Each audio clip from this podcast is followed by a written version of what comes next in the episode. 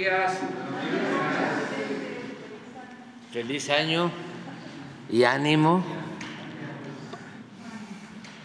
Ya falta menos. Vamos a informar el día de hoy sobre cómo eh, está la situación en Pemex, cómo se ha llevado a cabo el rescate de Pemex. Aquí hace unos días se hizo un planteamiento sobre Pemex y acordamos que íbamos a invitar al director de Pemex, nos va a acompañar con los principales servidores públicos de Pemex para que le informen al pueblo de México cómo está Pemex. De manera muy clara, eh, con el propósito de que pues todos celebremos de que se rescató de nuevo Pemex, les adelanto eso, y que no pudieron los neoliberales, neoporfiristas, destruir a Pemex, como era su perversa intención, porque el petróleo es de la nación, es de México, es parte de nuestra historia.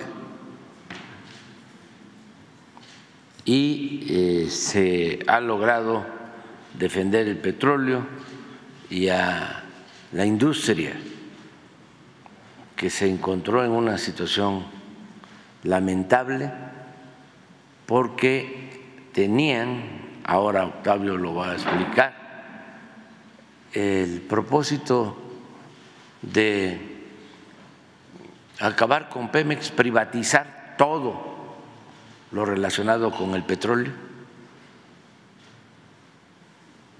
Para eso fue la última reforma energética, ese era el propósito, la privatización de Pemex. Y llegamos con el apoyo del pueblo y se ha rescatado Pemex como una empresa pública fundamental. Si no hubiésemos llegado y si no se hubiese aplicado la política que se está llevando a cabo, entonces sí, eh, no costaría como se difundió eh, a finales y a principios de este año el litro de gasolina 28, 29 pesos. Ya ven cómo echaron a andar toda una campaña, ¿no? Que venía, no que venía, que ya estaba este, vendiéndose la gasolina a 28, 29 pesos. Un gasolinazo, así como lo hacían ellos. No solo 28, 29, a lo mejor costaría 35 de litro.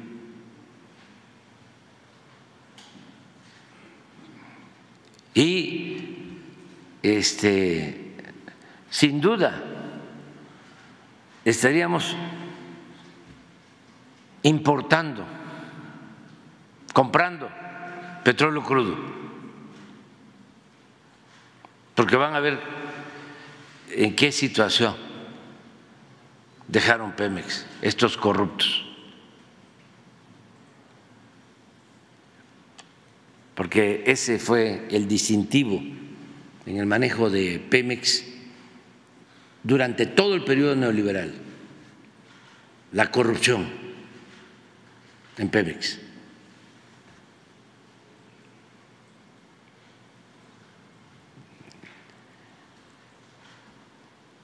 Vamos a escuchar al director de Pemex que nos informe.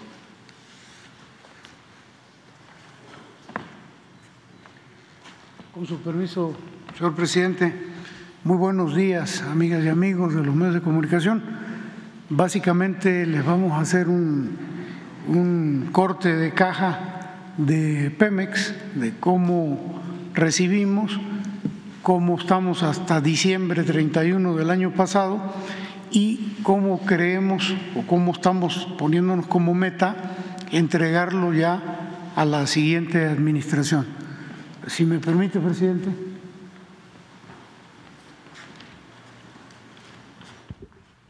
Muchas gracias. Empezaríamos hablando de las reservas.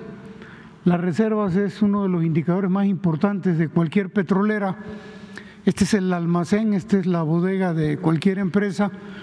Y aquí vemos cómo en el 2008 se tenían reservas en el país de 14 mil millones de barriles de petróleo crudo equivalente y cómo durante los dos sexenios anteriores la reserva cayó de manera tal que nosotros recibimos 7 mil millones, menos de la mitad, y durante toda esta administración hemos sostenido eh, el 100% de la reposición de reserva, no el 100%, el 106% de la reposición de la reserva, el primer año 7.2, 7.4, 7.4 y arrancaríamos este año ya con una reserva aprobada de 7.4.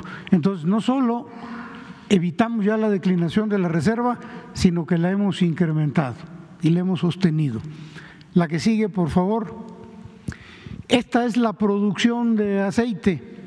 En el 2004 se llegó al máximo histórico de producción en nuestro país, sobre todo con Cantarel.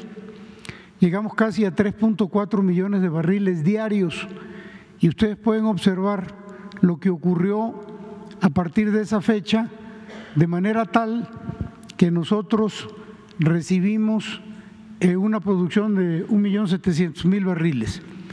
A partir de esta administración se ha venido, se estabilizó primero la caída, porque si ustedes observan, la tendencia era esta, la línea punteada, de manera tal que si no se hubiese hecho nada, hoy tendríamos una producción de 950 mil barriles. En esta administración se hizo trabajo en los campos maduros para disminuir la declinación y sobre todo trabajo en campos nuevos para incrementarla. De manera que ha venido habiendo un incremento constante a lo largo de estos cinco años, 1.700.000, 705, 1.756, 1.785 y cerramos el año pasado promedio anual 1.876. 355 que provienen de la actividad de los campos maduros, y 567 de los campos nuevos. La que sigue, por favor. Eh, esta ya es completa la producción del país, incluyendo la producción de privados de, lo, de la reforma energética. Es lo mismo, estos son los datos de Pemex, 1.701 hasta el 1.876, y esto es lo que han producido los privados. En el 2016, mil barriles, dos mil barriles, cuatro mil barriles, diez mil barriles, veinte, treinta, sesenta, sesenta y siete. El total de la producción nacional, incluidos los privados, es un millón novecientos cuarenta y tres y esto significa alrededor del 3% de la producción nacional. Los privados eso es lo que aportan. La que sigue, por favor. Bueno, ya en la producción total de Pemex, eh, esta es la producción incremental. El 30% de lo que hoy se produce en el país se ha sacado en los nuevos desarrollos que se echaron a volar en esta administración. La que sigue, por favor. ¿Cómo están los costos de producción y de desarrollo de campos? ¿Cuánto nos cuesta extraer cada barril de petróleo crudo equivalente? En el 2019, 12.1 dólares. Esta ha sido la evolución. Hoy estamos en 11 dólares. Ha habido una disminución a la vuelta de cinco años de más de un dólar. Estas barras que ven ustedes aquí arriba eh, son impuestos. Realmente lo que eh, hay que tomar en cuenta son los costos operativos y administrativos y aquí ha habido una reducción. De la misma manera, ¿cuánto cuesta desarrollar reservas probadas de hidrocarburos? En el trienio 17-19, porque así se calcula por cada tres años, 11.6 dólares. Miren ustedes cómo ha venido disminuyendo en esta administración y hoy estamos en 7.2. Entonces ha sido una evolución positiva, una evolución a la baja. La que sigue, por favor. Eh, el proceso de crudo, y aquí entraríamos a lo que es eh, refinación. En noviembre del 18, cuando nosotros recibimos eh, esta, en esta administración Pemex, se procesaban en las seis refinerías, Cadereyta, Madero, Minatitlán, Tula, Salamanca, Salina Cruz, 519 mil barriles. Este ha sido la evolución a la vuelta de los años. Hoy estamos procesando en promedio el año pasado 794, pero desde el año 2022 adquirimos Deer Park. De manera que en conjunto Pemex hoy o el país hoy procesa más del doble de lo que recibimos. Estamos procesando por arriba del millón de barriles diarios. Ahora bien, ¿qué estamos pensando para el 2024? Llegar a un millón quinientos doce mil. ¿Por qué razón? Porque las seis refinerías van a pasar por las rehabilitaciones que estamos haciendo, que vamos a hacer todavía este año, a un millón de barriles. Esto es dos bocas que ya a partir de 31 de, de enero y en febrero va a entrar en producción 243 mil barriles diarios anualizados y Deer Park. Entonces vamos a cerrar esta administración este año con un millón quinientos doce. ¿Por qué hacemos alusión a 25 y 26?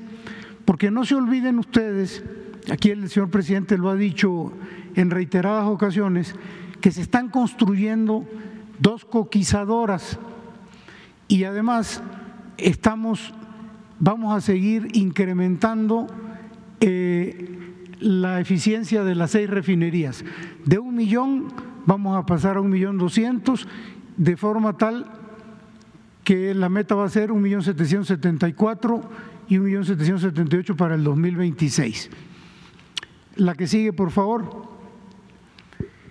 Y bueno, aquí ya lo que es la producción de gasolinas, diésel y turbocina. En noviembre del 2018 se producían en nuestro país 300 mil barriles entre gasolina, diésel y turbocina. Esta ha sido la evolución, a través de los años.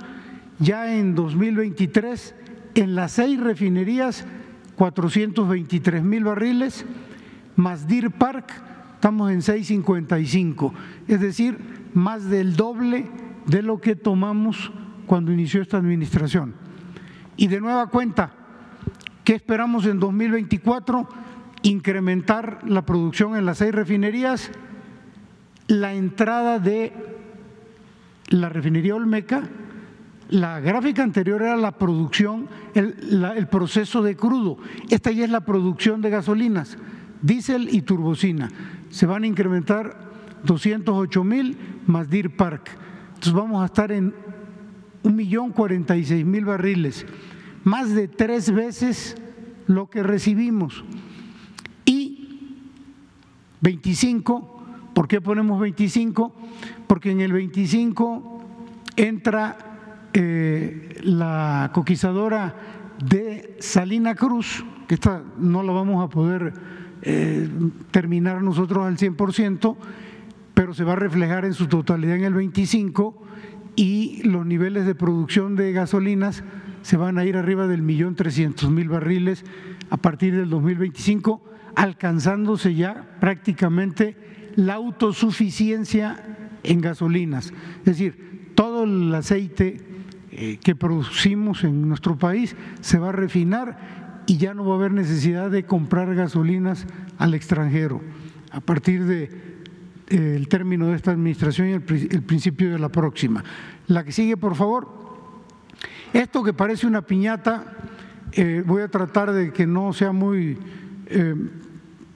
complicado de explicar, pero decir, en el 2018 esto era lo que importábamos de gasolina, 900 mil barriles, y esto era lo que producíamos en promedio en el año. Eh, en el 2023, miren ustedes, ya estamos eh, con una disminución importante de importaciones, estamos en 625 mil, y ¿qué esperamos para este año 2024? Este incremento en el SNR, la refinería Olmeca, que va a entrar este año, Deer Park, y entonces el déficit anual va a ser de 298 mil barriles. Esto va a ser el promedio año. ¿Cómo nos vamos a ir el último mes, el mes de septiembre?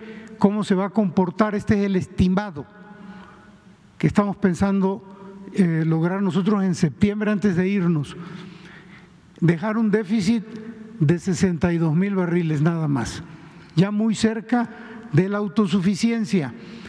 Y esto, de nueva cuenta, obedece a que la coquizadora de Tula no va a estar al 100% trabajando este año, únicamente va a aportar 38 mil barriles y la de Salina Cruz no va a aportar nada.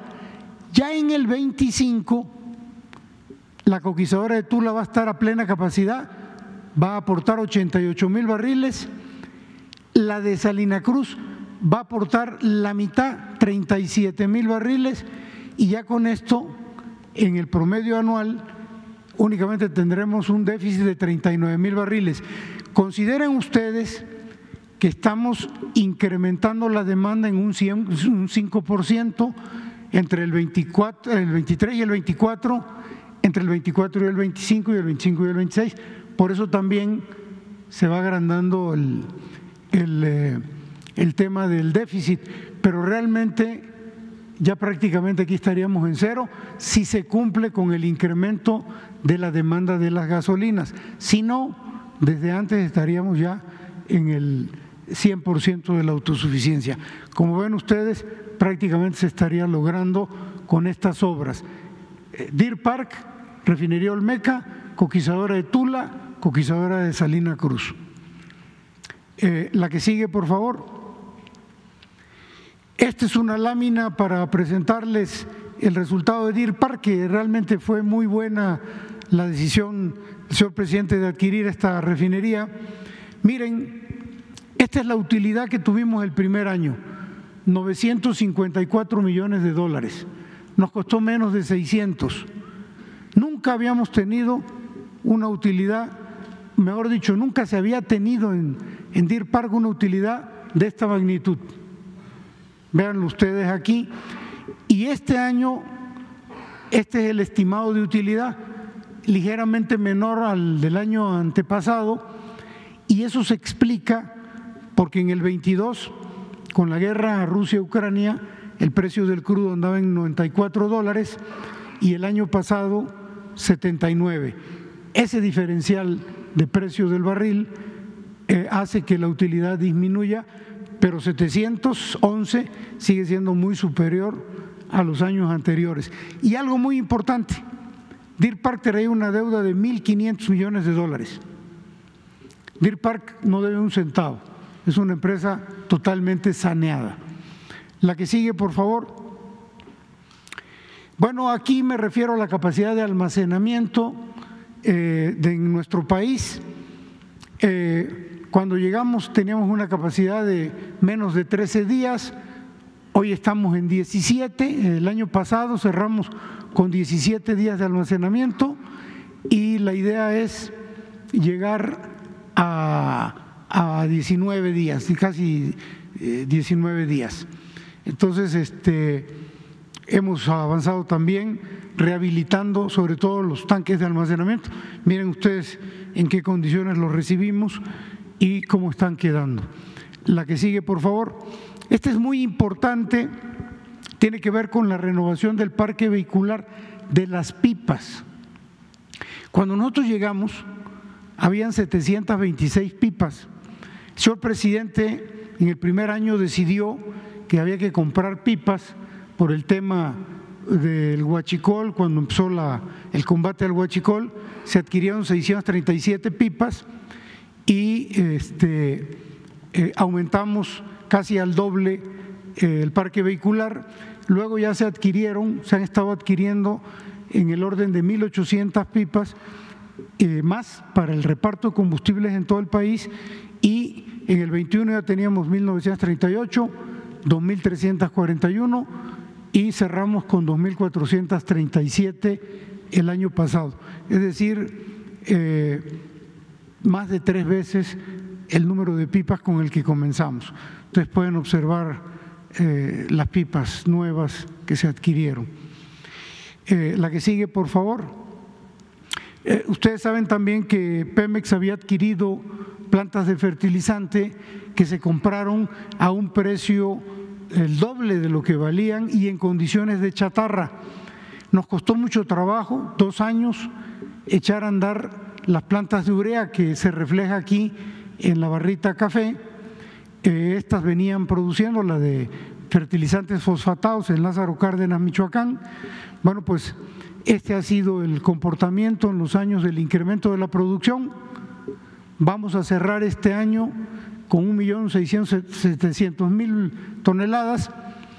Aquí echamos a andar después de 21 años la planta de urea, una de ellas. La segunda planta de urea eh, este mes, finales de este mes la vamos a echar a andar, por eso esto se va a duplicar de la misma manera que las plantas de amoníaco que producen la materia prima para la producción de urea. Esto nos va a significar que el 100% del programa de entrega de, apoyo, sí, de entrega de fertilizantes a los pequeños productores agropecuarios de nuestro país va a estar al 100% con producción de petróleos mexicanos de fertilizantes. La que sigue, por favor. Eh, la participación de Pemex en el mercado de gasolina, diésel y turbocina, esto fue producto de la reforma energética antes Pemex distribuía todas las gasolinas en el país, le amarraron las manos a Pemex, permitieron la entrada de privados, Pemex cayó hasta el 76% del mercado. Hemos estado recuperando este mercado, el año pasado cerramos de 76, recuperamos ya 6 puntos al 82 y pensamos este año cerrarlo por lo menos en el 84%.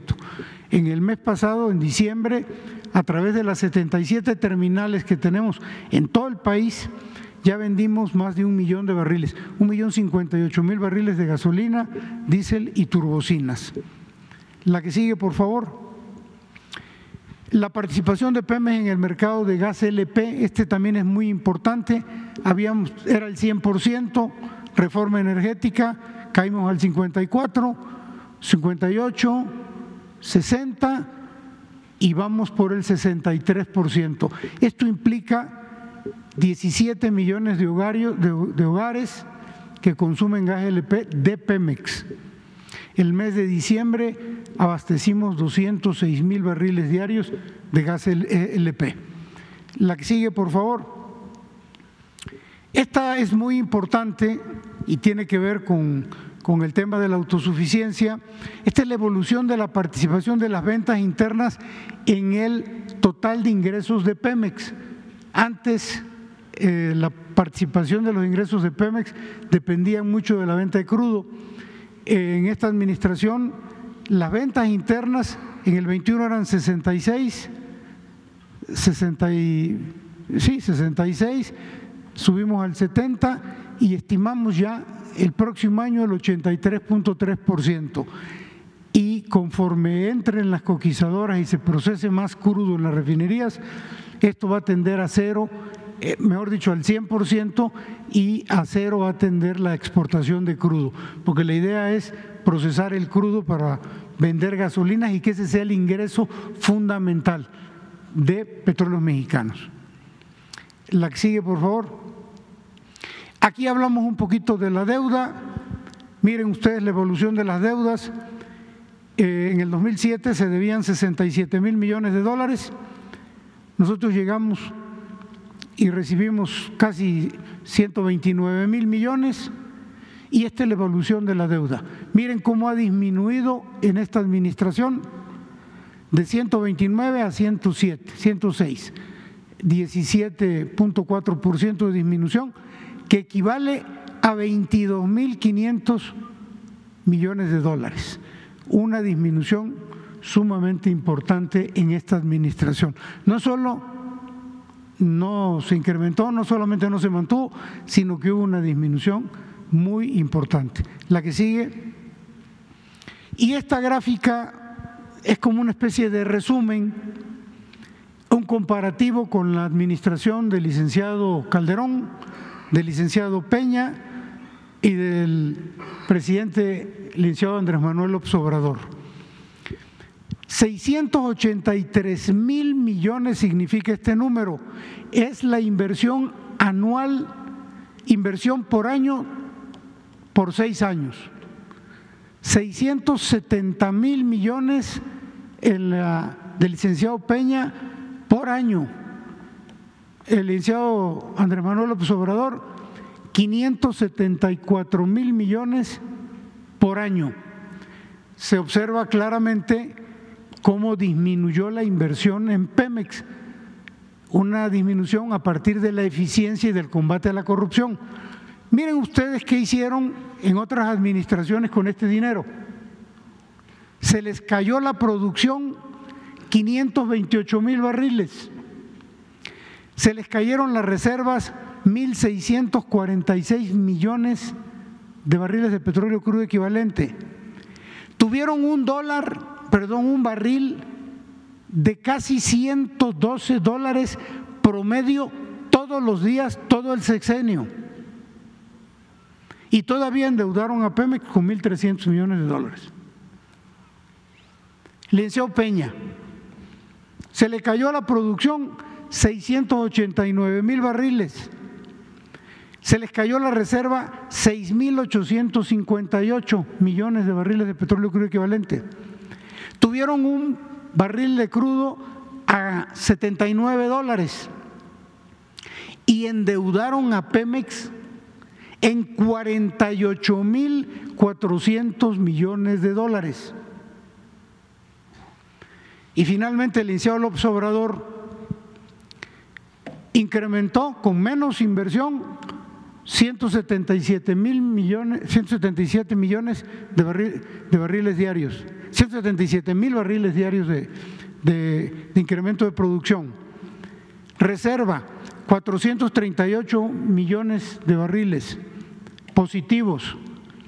Precio 69, inferior a los dos secciones anteriores, sexenios anteriores. Y disminución de deuda en 22.500 millones de dólares. Este es el gobierno del Liceo López Obrador en petróleos mexicanos en cinco años. La que sigue, por favor. Estos son unos pequeños reflexiones. No obstante el menor gasto de inversión respecto a las dos administraciones anteriores, lo que decíamos, durante la presente, Pemex incrementó considerablemente su patrimonio al incorporar la nueva refinería Olmeca, el 100% de la propiedad de Deer Park, dos nuevas plantas coquizadoras, la de Tula y la de Salina Cruz 2.400 nuevas pipas para la distribución de combustibles y 10 nuevos equipos de perforación entre otras muchas cosas. Digamos que son las relevantes. Y lo que es la clave del asunto, durante mucho tiempo la carga fiscal aplicable a Pemex comprometió su situación financiera porque se destinaban sus ingresos, no solamente todos sus ingresos, sino además se contrataba deuda para pagar impuestos. O sea, los ingresos de Pemex no alcanzaban para pagar ingresos, para pagar impuestos y se contrataba deuda. En esta administración, esta condición cambió, pues la tasa aplicable del principal pago que le hace Pemex Hacienda, que es el derecho de utilidad compartida, el DUC, ha disminuido en más de la mitad, pasando del 65% que estaba en 2019 al 30% este año. Esta es una decisión histórica eh, en este país en petróleos mexicanos. Esto nos va a permitir que Pemex cuente con mayores flujos de financiamiento para sostener sus gastos de operación y de inversión sin necesidad de incurrir en endeudamiento. La que sigue, por favor. Finalmente, eh, decirles que en esta, estos cinco años hemos tenido basificaciones en el orden de 24.372 trabajadores 20.356 sindicalizados, 4.016 de confianza. Esto es muy importante, casi no se habla de esto, pero es importante. Han habido ascensos en 65 mil trabajadores sindicalizados y 7 mil de confianza, o sea, 72.500 trabajadores han tenido ascensos sin que haya un incremento en el gasto de servicios personales.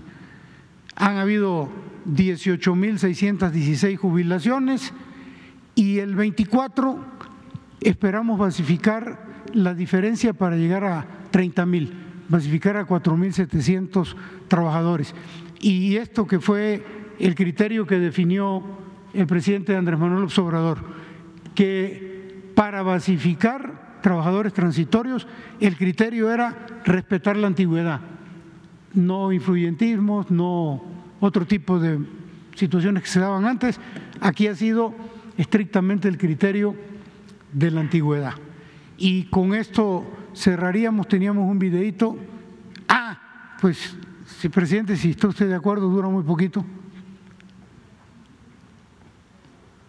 Ingresé a Petróleos Mexicanos el 22 de junio de 1972. Hasta la fecha nunca he faltado a mi trabajo. Estoy con ese documento que me hace referencia que ya no soy transitorio,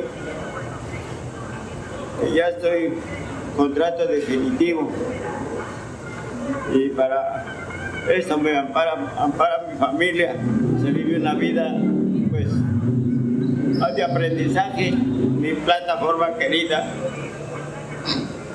Nojosh Alfa.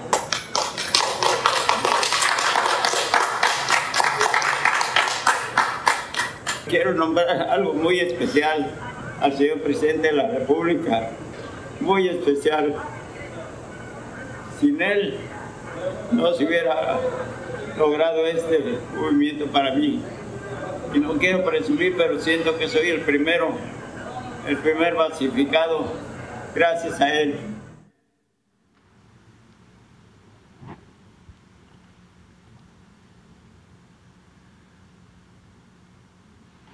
¿Es cuánto, señor presidente?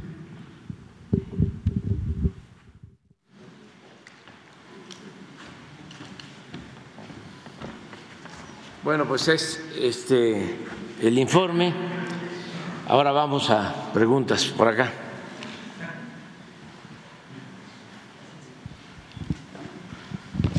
Gracias, presidente. Buenos días. Dalila Escobar, de Proceso. Eh, usted en los últimos días, incluso, bueno, desde hace tiempo ha insistido en, lo que sucedía en el Aeropuerto Internacional de la Ciudad de México, Benito Juárez, con anteriores administraciones, desde Felipe Calderón, pero también eh, una situación que sucedió también con el gobierno de Enrique Peña Nieto. Y eso, bueno, pues da cuenta un informante que estuvo trabajando eh, para agentes estadounidenses y al mismo tiempo para un narcotraficante colombiano. Parte de lo que se publica en proceso es que, bueno, pues justo agentes del Buró de Aduanas e Inmigración del Departamento de Seguridad Interior de Estados Unidos lavaron y sacaron eh, de México millones de dólares en efectivo del narcotráfico mexicano y colombiano. Es precisamente esta persona, este informante, quien da cuenta de todos estos hechos, eh, pues mostrando también algunas de las transacciones, algunos de los correos electrónicos que se intercambiaban a la par que él trabajaba para este tipo de evasión fiscal, para desaparecer millones de dólares que eran pues utilizados por el narcotráfico, pero también llevados y decomisados, entre comillas, por agentes de Estados Unidos para que realmente no se supiera dónde estuvieran mediante transacciones hacia China, Taiwán y otros, eh, y otros eh, lugares eh, del Oriente. Lo que dicen también es que, bueno, pues en algunas de las declaraciones de este informante es que él, bueno, como abogado especializado en cobros internacionales, en realidad era, como le decía, evitar pagos al fisco y lavar dinero. Este dinero proveniente del narco pues era, era llevado a otros países. Eh, algunas de las operaciones eh, que menciona este informante, bueno, se llevaron a cabo con algunos otros em, participantes que eh, firmaban como parte de empresas fantasma, es decir, estos agentes pues fueron también parte de todo este entramado que se tuvo en el aeropuerto, que esto sucedió de 2012 a 2019, fue detenido, fue estuvo en Estados Unidos y ahora, bueno, pues está escondido en México y que, bueno, lo que él menciona es que seguramente con declaraciones como las que da, pues teme por su vida. Sin embargo, él también fue parte de esta situación que se dio en aquel entonces, en esta, estamos hablando también del gobierno de Enrique Peña Nieto. Quisiera saber y preguntarle, presidente, usted con todo este análisis que menciona que se ha hecho en el gobierno desde que llegó, eh, ¿qué encontraron en torno a esta participación de agentes que incluso se les solicitó eh, eh, pues alguna declaración y pedían que se hablara con la oficina de prensa en, aquel sitio en Estados Unidos. Preguntarle qué es lo que encuentran, qué es lo que analizan, cómo lo han manejado con el gobierno de Estados Unidos cuando no solamente estamos hablando de cuestiones de narcotráfico o de policía federal en aquel entonces, sino también de agentes de Estados Unidos. Bueno, em, ha habido un cambio. Cuando inició el gobierno, tomamos decisiones que en ese tiempo no se eh, entendían bien, hubo mucho cuestionamiento, bueno, todavía sigue habiendo este cuestionamiento, pero sin fundamento. Cuando llegamos al gobierno decidimos que teníamos controlar los puertos y los aeropuertos, que eh, había mucha corrupción, tanto en puertos como en los aeropuertos. Y lo peor es que muchos puertos y aeropuertos los controlaba la delincuencia organizada.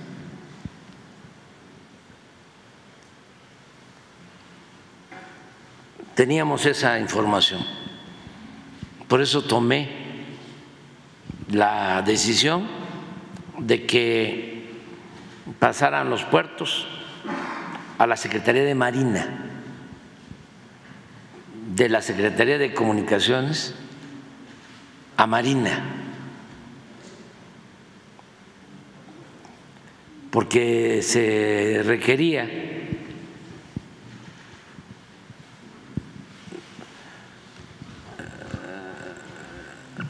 impedir el tráfico de drogas y el contrabando en los puertos. Y eh, los civiles, funcionarios de la Secretaría de Comunicaciones no eh, funcionaban, no estaban ayudando en tener control de los puertos. También hay que tomar en cuenta que la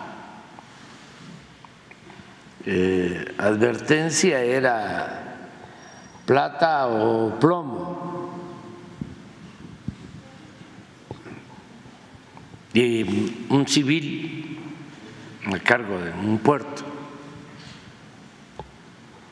¿Cómo iba a resistir amenazas y las tentaciones del dinero? Entonces se decidió entregar los puertos, el manejo de los puertos a la Secretaría de Marina. Esto llevó incluso a que renunciara en ese entonces el ingeniero Jiménez Espriu, una gente que yo estimo mucho. Y además, de manera muy sincera, me dijo, no estoy de acuerdo yo le expliqué cuál era mi criterio y él en forma respetuosa decidió renunciar porque teníamos que tomar esa decisión. Y fue muy buena la decisión, porque a partir de ahí ha habido control en los puertos, muchos decomisos y se ha avanzado. Lo otro fue el manejo también de las aduanas terrestres que se entregaron a la Secretaría de la Defensa.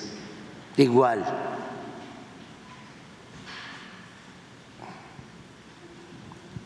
había la mala costumbre que los directores de las aduanas los nombraban los gobernadores de algunos estados del norte.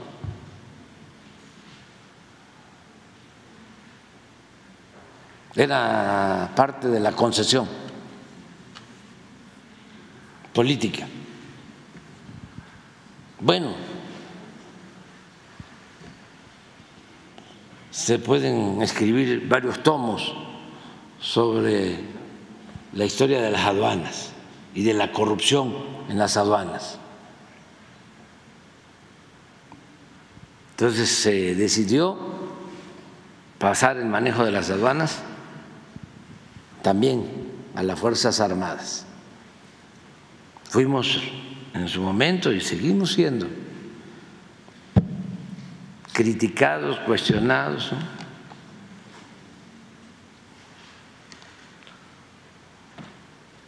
atacados, pero uno tiene que decidir, tiene que tomar decisiones en función de lo que conviene al interés general,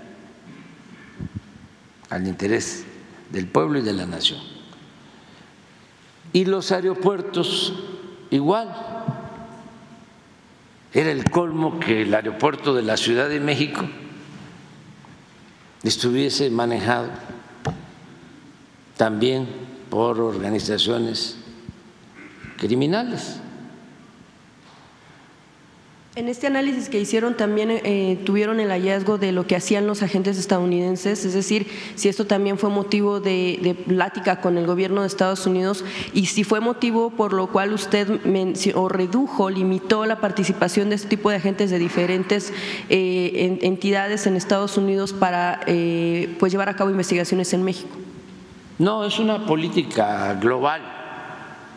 Es que este, se vulneraba la soberanía del país, se violaba nuestra soberanía. ¿Y participaban en este tipo también de cuestiones eh, delictivas? ¿Ustedes lo encontraron? Participaban en todo. entraban sin pedir permiso, hacían lo que les daba la gana. Que no se nos olvide que los embajadores de Estados Unidos eran los que calificaban el comportamiento de las corporaciones policíacas y de las Fuerzas Armadas en México. Hay documentos donde los embajadores, cuando menos conozco uno, decían, esta corporación se porta bien, esta se está portando mal. Esta corporación la vamos a entrenar en Estados Unidos.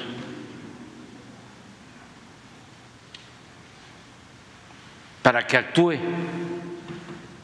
de acuerdo a nuestra información, a nuestra estrategia. Así fue durante el gobierno de Calderón, de manera abierta. Hay testimonios. Esto de que paraban el aeropuerto de la Ciudad de México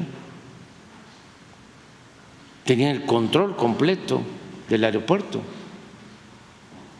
Y esto no se puede hacer si no existe la complicidad de las autoridades.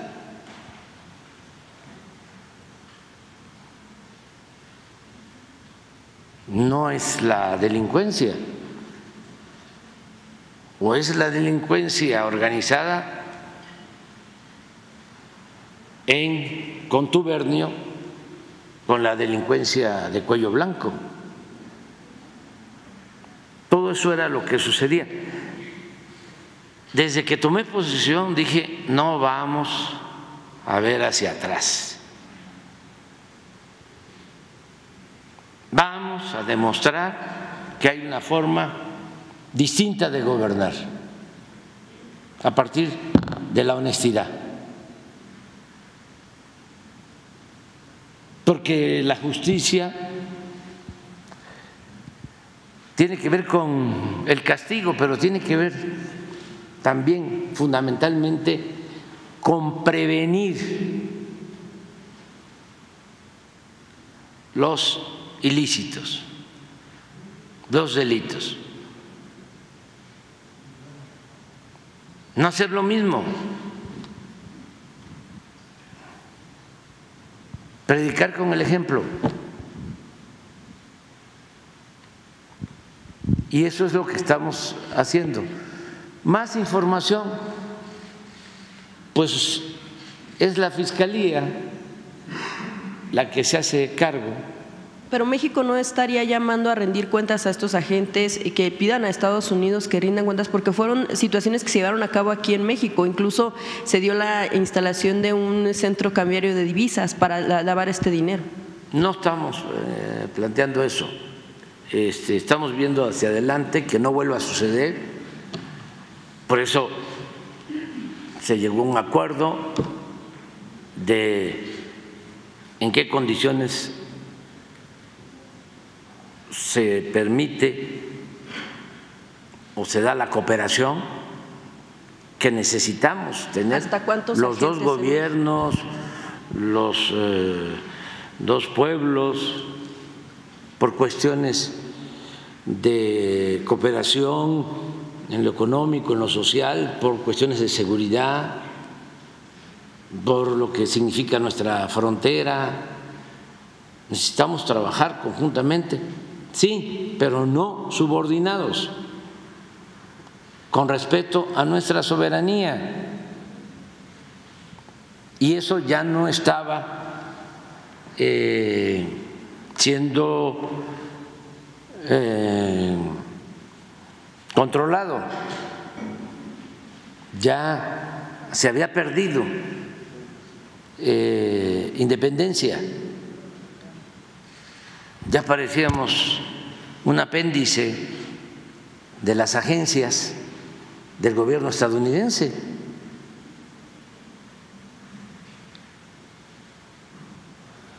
Eh, tú hablas de esa investigación, ¿no? Pero si se tratara de abrir expedientes, ¿por qué se cerró en Estados Unidos el expediente de Rápido y Furioso? que causaron también daños, no solo a mexicanos, a estadounidenses. Pero no llamar a rendir cuentas no sería como actuar con complicidad, sobre todo si estuvieran en activo. No, no, porque este, cuando tomé posición dije vamos hacia adelante, no hagamos lo mismo y también no nos detengamos porque el tiempo es muy valioso para llevar a cabo una transformación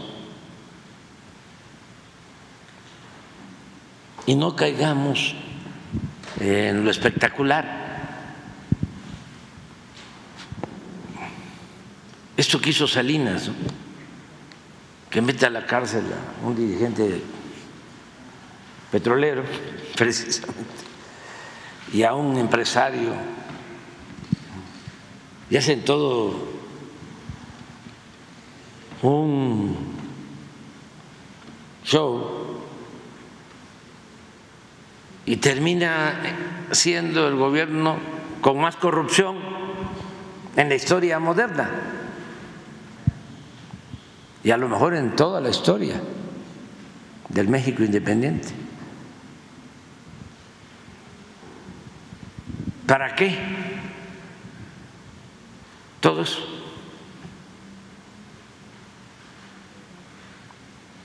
Y así, Cedillo mete en la cárcel al hermano de Salinas y termina convirtiendo las deudas privadas de unos cuantos en deuda pública termine endeudando a México,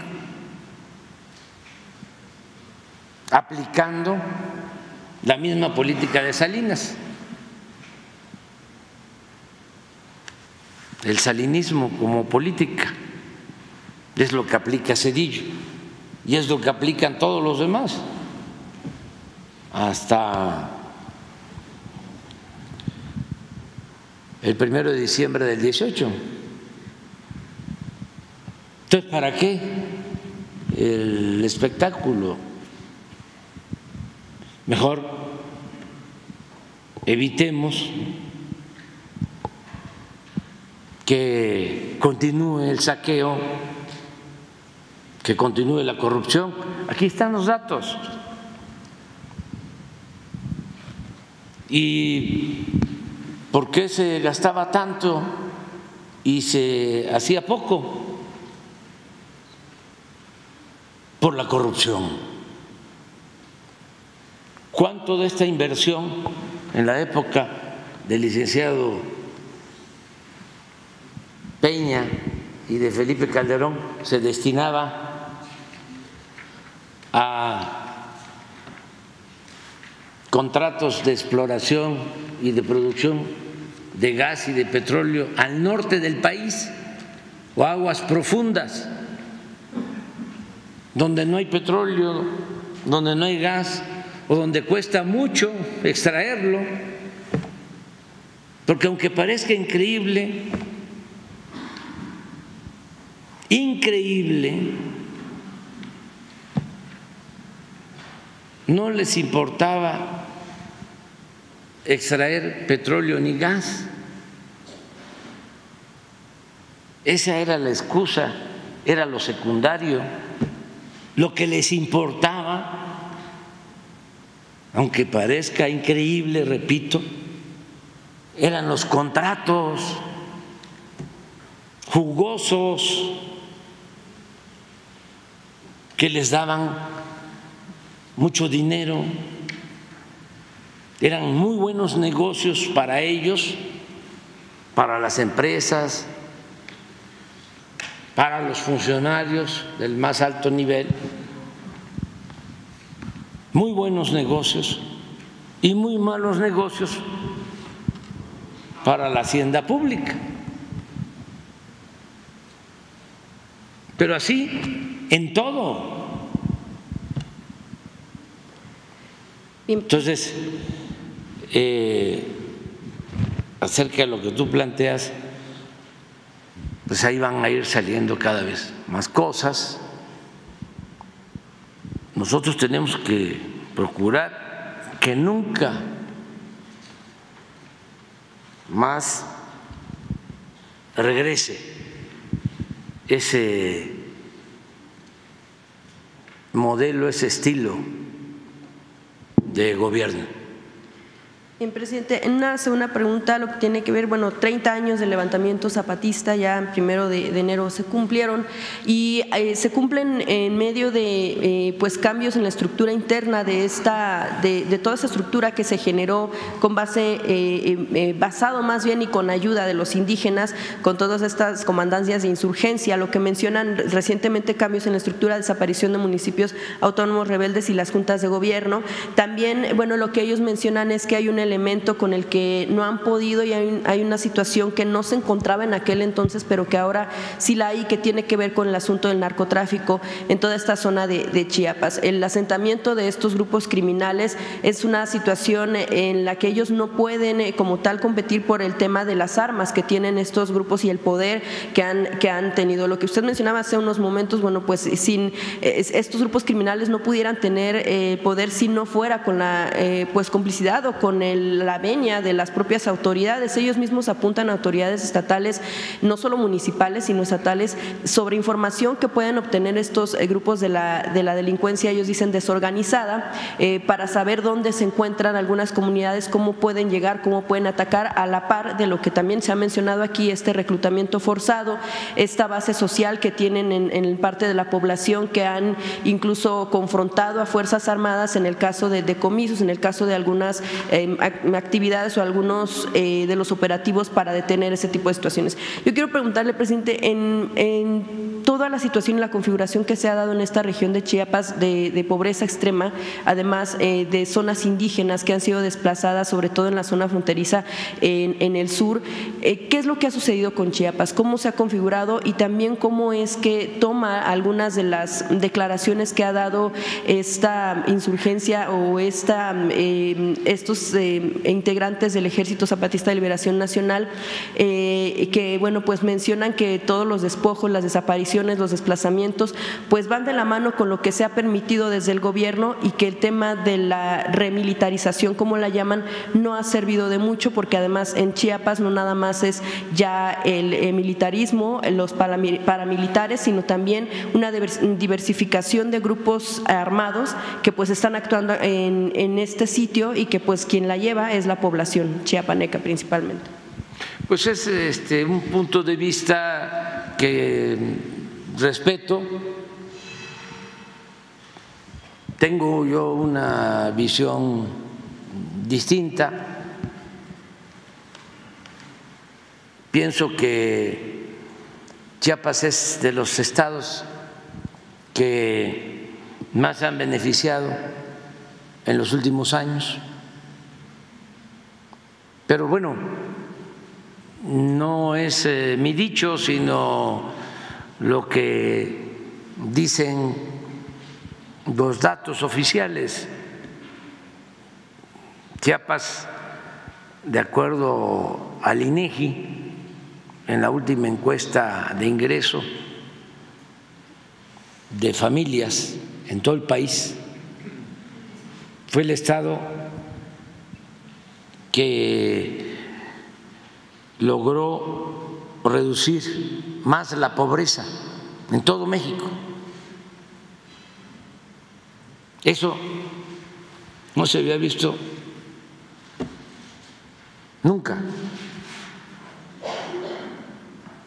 En primer lugar, en reducción de pobreza.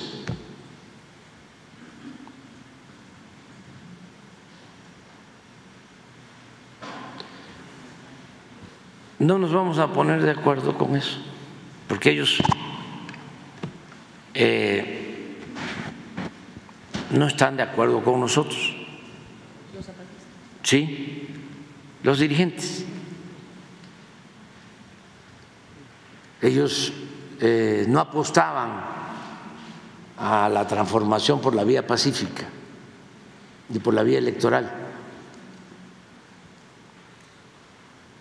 Ellos no ayudaron al movimiento que nosotros emprendimos para llevar a cabo la transformación del país. Al contrario, ellos decían que éramos iguales.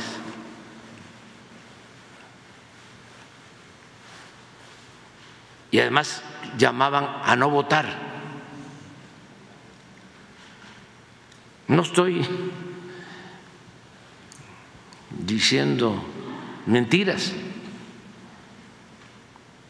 Y donde ellos tenían más presencia en ese entonces, arrasaba el PRI. Y luego el verde.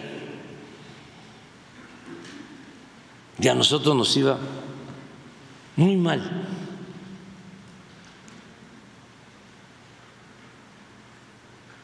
¿Qué pasa? Bueno, con nuestro trabajo, porque nosotros no nos quedamos en el discurso, la política es pensamiento y acción, y para transformar lo más importante es la acción.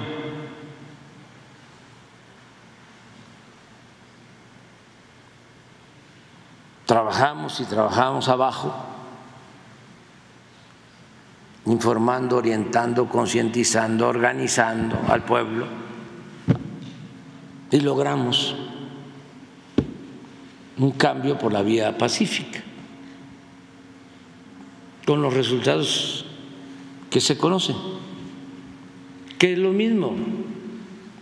un conservador dice, este, el país está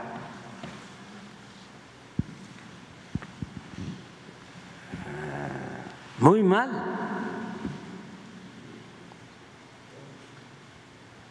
Se está destruyendo México.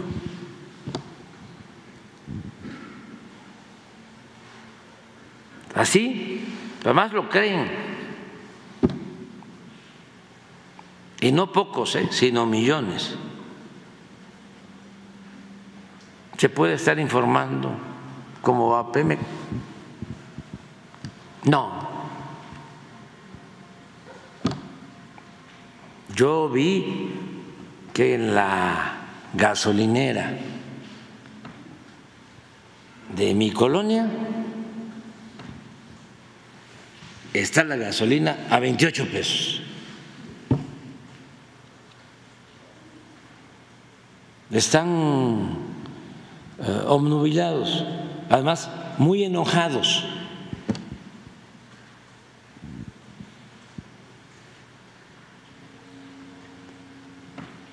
Por eso no tenemos posibilidad de llegar a un acuerdo o coincidir, son visiones distintas. Yo puedo decirles, hay 80 mil campesinos indígenas desde hace cinco años en Chiapas, en el programa Sembrando Vida, que se han beneficiado muchísimo cultivando sus tierras, ejidales, comunales, sus pequeñas propiedades. Y no,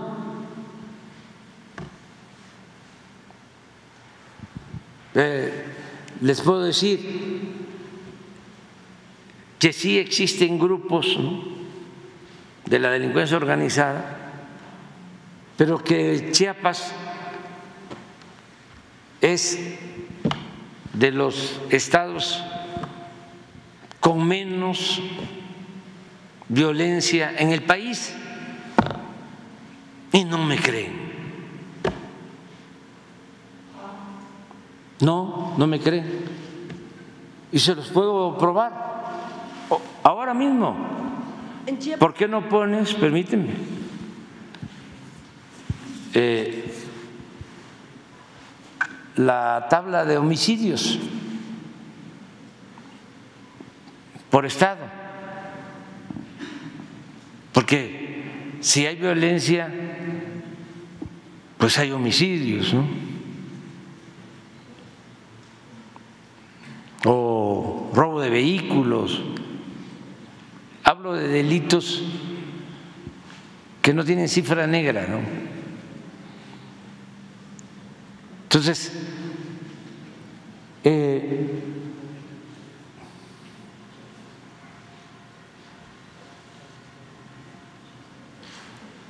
porque ellos traen un discurso en donde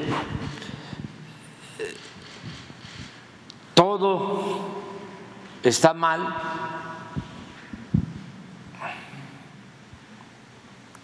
el caso del precio de la gasolina, pero también, eh, imagínense, eh, este, cuánta difusión por el lamentable secuestro de los migrantes.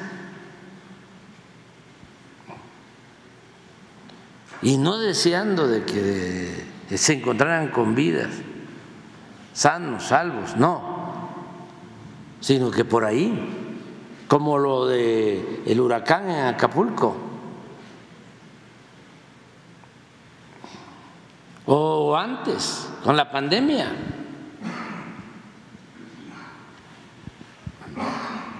O lo del abasto de medicamentos, como buitres.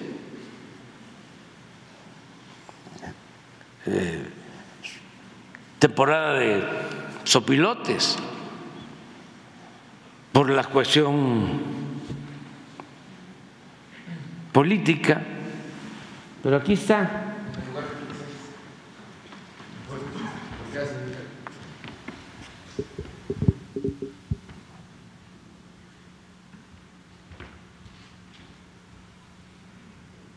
Aquí está Chiapas. Pero no los voy a convencer. Entonces, ¿qué este, les digo a todos y a ellos de manera respetuosa que tenemos concepciones distintas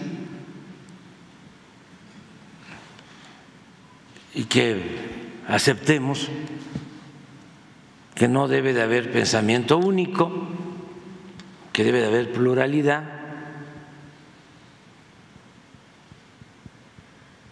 y respetarnos. Sin embargo, parte de lo que ha sucedido en Chiapas es que muchos de estos desplazamientos se dan en comunidades muy pobres que por supuesto no tienen propiedades, no tienen auto, no tienen ni siquiera la posibilidad de asistir a denunciar porque pues generalmente lo que buscan es salvar la vida. Parte de lo que mencionan incluso es que se manejan cifras distintas en torno a asesinatos porque se, da el caso de que eh, son asesinados en caso de que protesten por este tipo de desplazamiento forzado o este tema de, eh, de ser reclutados de manera forzada, pero en muchos casos incluso pudieran desaparecer los cuerpos, lo cual pues ya la autoridad ni siquiera llega a registrar cuántas personas pueden ser víctimas de homicidio. Eso es parte de lo que mencionan que ha sucedido en Chiapas. Con todo respeto, este es eh, algo no ah, pegado a la realidad. Cuando hay un asesinato en cualquier lugar, tiene que ir el Ministerio Público. Hay casos, pero eso tiene que ver más con los enfrentamientos entre las bandas, donde sí, cuando hay muertos se llevan Se llevan a los sí, cuerpos. a sus este, fallecidos. Pero no es eh, lo general. Ni porque es la zona de la selva donde es No, alejado, no, no, donde difícilmente se da cuenta de que hubo No, no, no, un conozco ataque. todo, conozco todo Chiapas, casi como la palma de mi mano. A lo mejor más que ellos. Todo Chiapas. Entonces sí conozco pues cómo es la gente, eh, dónde hay más pobreza, eh, dónde es que últimamente ha crecido la violencia, sobre todo la presencia de grupos armados. ¿Y dónde Eh, es, presidente? ¿Y qué hace el gobierno para detener? Ah, mucho. Pues por eso no tenemos eh, incrementos en delitos, hablamos con la gente, hay lugares, eh, en la Lacandona, por ejemplo, allá en Corozal, en la zona de Bonampak, en esos ejidos, donde habían pistas clandestinas, bajaban aviones y los traficantes tenían influencia en las comunidades, en los pueblos, y esa base social los protegía. Hemos estado trabajando allá para que la gente no tenga eh, necesidad de proteger a delincuentes. Esto pasaba cuando estaba en su apogeo el huachicol, que le permitían a la gente quedarse con unos bidones de gasolina y ellos se llevaban las pipas, pero así tenían el apoyo de la gente para que si llegaba el ejército, llegaba la Guardia Nacional, los pobladores este, se rebelaran, impedían que actuara la Guardia Nacional. Todo eso poco a poco ha ido cambiando, es un trabajo que estamos haciendo. Lo mismo en la zona de frontera Comalapa, que es distinto, frontera Comalapa y Motocintla, toda esa franja limítrofe con Guatemala, que es la sierra de Chiapas, que es donde hay más pobreza, ahí también hay presencia de estos grupos y lo mismo, estamos trabajando ahí con la gente. Ahí hay programas de bienestar, ahí se está atendiendo mucho a la gente, ahí estamos eh, construyendo dos puentes muy grandes para eh, permitir que desde esa región de la frontera de Motocintla puedan llegar a Tuxtla eh, más rápido que como ahora, que tienen que dar la vuelta, ya sea por Huixtla o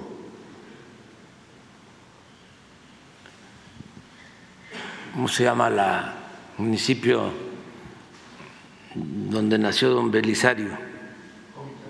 Comitán. Este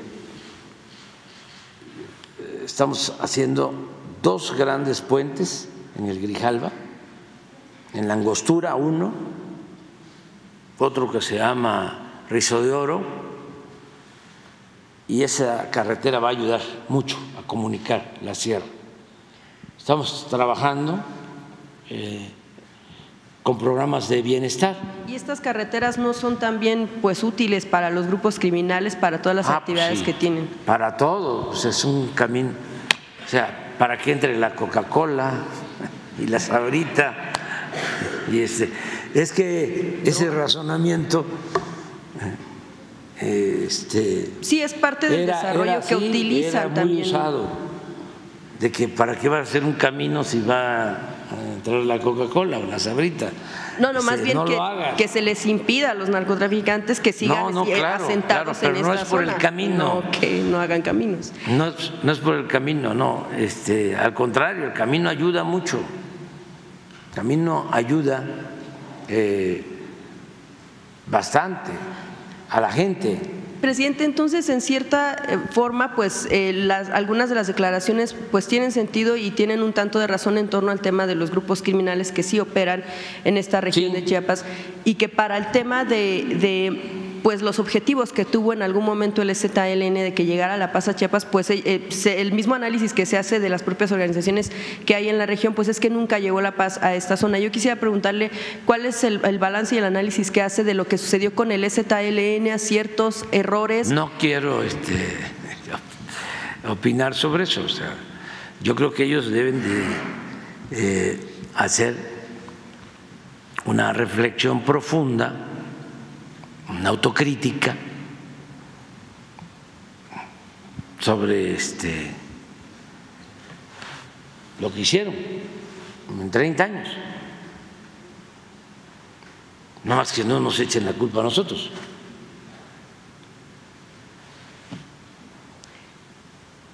o que asuman ellos también su responsabilidad, que no caigan en la autocomplacencia, que hagan una autocrítica. Yo no me voy a meter en eso, pero ellos deben de eh, preguntarse ¿Por qué la pérdida del apoyo de los que antes simpatizaban con el movimiento? ¿A qué se debió?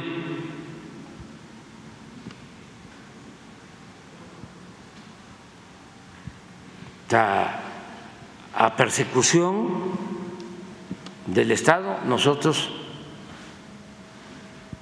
no hostigamos a nadie, nosotros no reprimimos, no censuramos.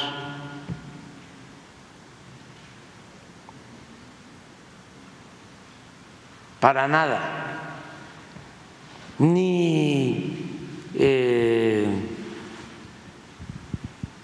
cuestionamos, no nos metemos con el movimiento eh, zapatista ni con otros movimientos.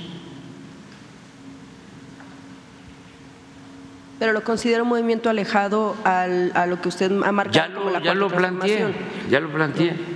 Sí, ellos este, tomaron una decisión de no apoyar la transformación, inclusive de eh, cuestionarnos. Y está bien. Y está bien. Y vivimos en un país libre y democrático. Bien, presidente, para finalizar, nada más que nos platique un poco sobre lo que sucedió, o mucho sobre lo que sucedió con el tema de la liberación de estas personas migrantes en las últimas horas, cómo se dio el operativo, qué pasó con las personas que las tenían retenidas, Eh, hubo detenidos, cuáles son eh, la- los detalles que, eh, que se obtuvieron pues, para la localización de estas personas que se encontraron con vida y bien. Bueno, pues que eh, se actuó, estamos trabajando de manera coordinada con el gobierno de Tamaulipas. Ya he dicho varias veces de que el pueblo de Tamaulipas nos dio un ejemplo a todos los mexicanos porque eligió muy bien a su autoridad, al gobernador, en circunstancias difíciles, porque hubo mucho eh, miedo, infundieron temores, miedo.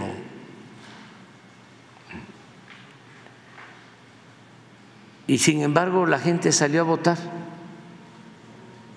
por un cambio.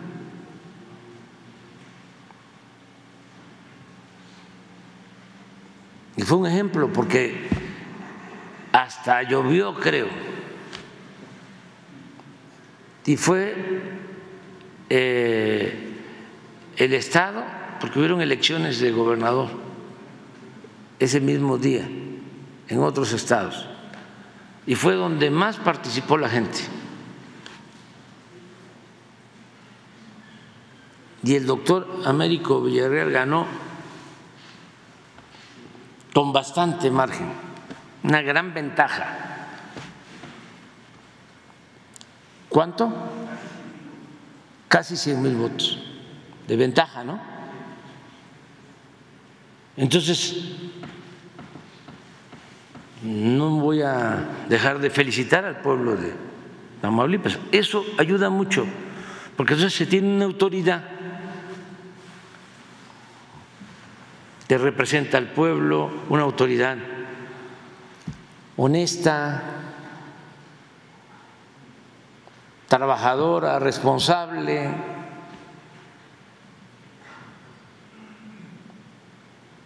Y nosotros le tenemos mucha confianza, como eh, le tiene confianza el pueblo de Tamaulipas. Se presenta un caso como este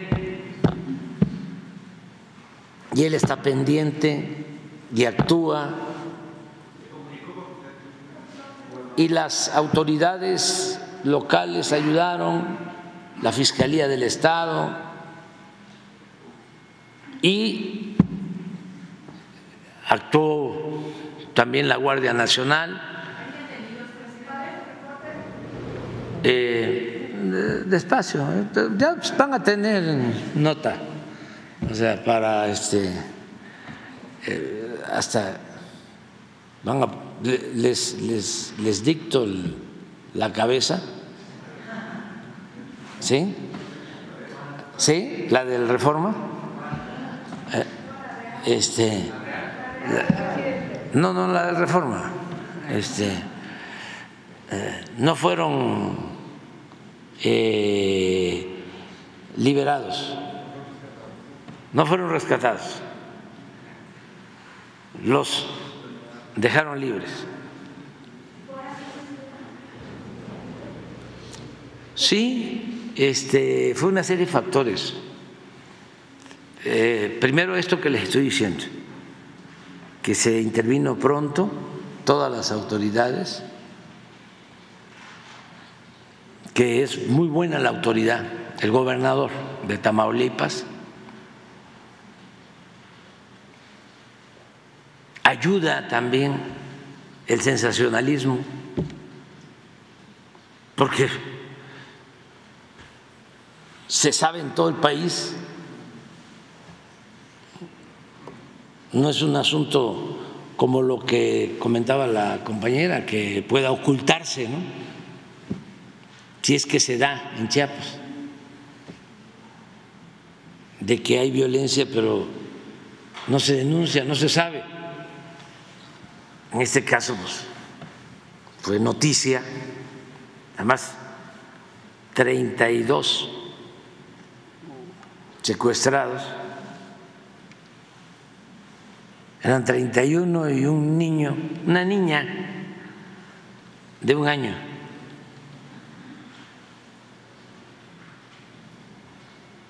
Eh, ya les están tomando declaraciones la mayoría venezolanos, también hondureños.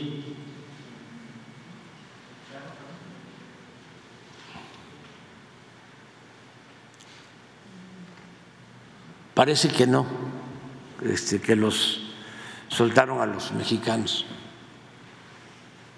Y era por la, el cobro de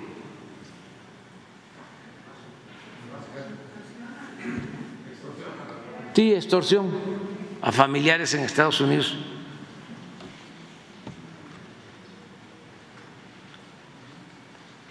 ¿Qué más? Este, ¿Qué sucedió? Bueno, pues los tenían en un sitio y como se dio un despliegue importante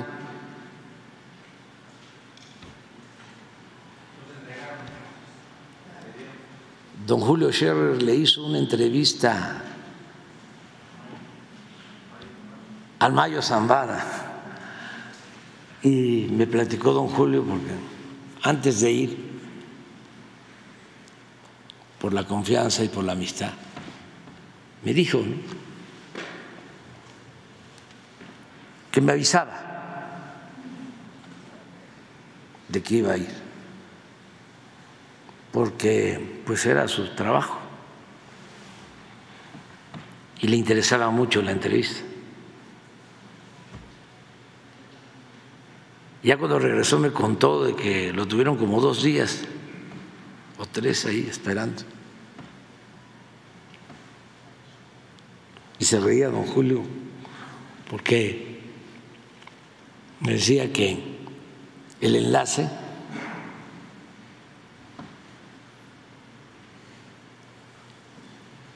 Pasaba el tiempo y le decía, ¿qué pasó?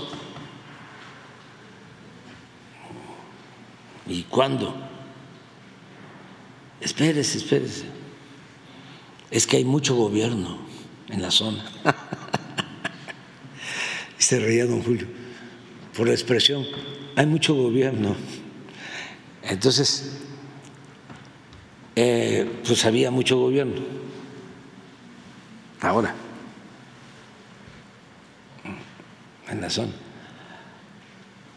Y decidieron dejarlos libres.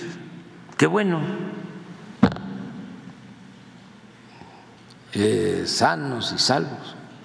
Porque cuando hablé con el gobernador ayer, a los cinco minutos de que supimos me mencionó de que lo primero que hizo fue enviar a médicos en ambulancia para ver el estado en que estaban, que afortunadamente estaban bien, todos. Entonces los eh, tenían en un lugar y los llevaron este, a otro sitio, a estacionamiento de un centro comercial y ya este, se les eh, rescató y están declarando, o ya declararon, y estamos contentos, muy contentos, porque están bien. Muy bien. Decía que en el operativo ya tenían ubicado en qué zona estaban, en qué zona podían estar, o sea, ya tenían el sitio. Entonces, con esa información, ¿no pudieron ubicar al grupo criminal que los tenía retenidos, o sea, como para dar con el sitio? Pues es una investigación que continúa. Por lo pronto, pues este, eh, celebremos que aparecieron con vida. Eso es lo más importante. hasta el momento detenidos no. No tengo este, información. Sigue la investigación, la está haciendo el gobierno del Estado con el apoyo de nosotros y sigue el operativo también.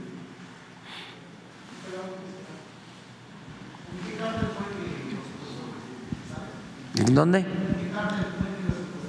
No, no se puede decir eso, este, porque está en curso la investigación. Pues hay información. Buenos días, señor presidente. Elisa Santos para el Cava MX. Eh, bueno, acabamos de ver eh, las buenas noticias que nos presentó el ingeniero Oropesa respecto a los eh, números en verde que ya tiene Pemex, ¿no? pero una pregunta que nos salta ahorita a nosotros es qué ha pasado respecto a la información que se dio de las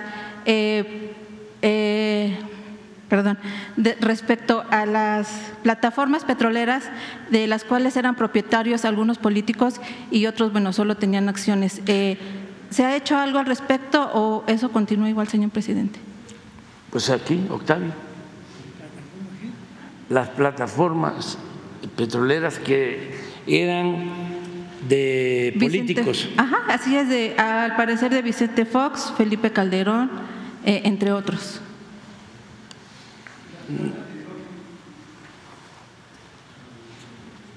No, nosotros eh, los equipos que rentamos en Petróleos Mexicanos corresponden a empresas, eh, no a políticos. No tenemos detectado nosotros ningún equipo o alguna plataforma que sea propiedad de algún político. seguramente si lo hubiera sería una participación muy escondida, pero nosotros les rentamos a empresas. Ok, entonces no hay nada confirmado respecto a eso, solo son rumores que se soltaron entonces. Pues supongo que sí. Muchísimas gracias. Sí. no hay este, información este, sobre eso, ¿eh? Este, y como dice Octavio, son empresas, a lo mejor algunos tienen acciones Sí, principalmente como accionistas de... Eso puede ser, pero no se sabe que las plataformas sean de, de políticos. que ellos sean dueños. Muy bien, eh, en una segunda pregunta, presidente, eh, ¿qué apoyos especiales se está proporcionando a niños genio o niños talento que hay en nuestro país? Eh, hay muchos de ellos que no cuentan con recursos, que son pues de familias pobres, por decirlo de alguna manera, y bueno, que tienen esas, eh, esas capacidades y eh, esas, eh, para sobresalir, ¿no? ¿Qué, ¿Qué apoyos están brindando a ellos? Bueno, a todos se les ayuda con becas, a todos los que lo solicitan. por ejemplo, de 5 millones de niños becados ahora van a recibir becas solo para primaria, para educación básica, preescolar, primaria y secundaria, 7 millones. Aumenta 2 millones. 7 millones. Y para el nivel medio superior son cerca de 5 millones de estudiantes, todos. Eso es eh, universal, o sea, el apoyo para todos. Y en el caso del nivel universitario, pues son cerca de 500 mil con becas. Deben de estar recibiendo ya, a ver si nos dan el informe, como 2.600 pesos mensuales. 2.600. ¿Para nivel superior? Para nivel superior este, 500 mil. Imaginen que es la UNAM y el Poli y la Metropolitana, juntos. Más de 500 mil, con 2 mil 600 pesos mensuales. Eso nunca había sucedido. Y si vamos al nivel de posgrado, lo mismo. El CONACIT eh, ha venido incrementando el número de becas.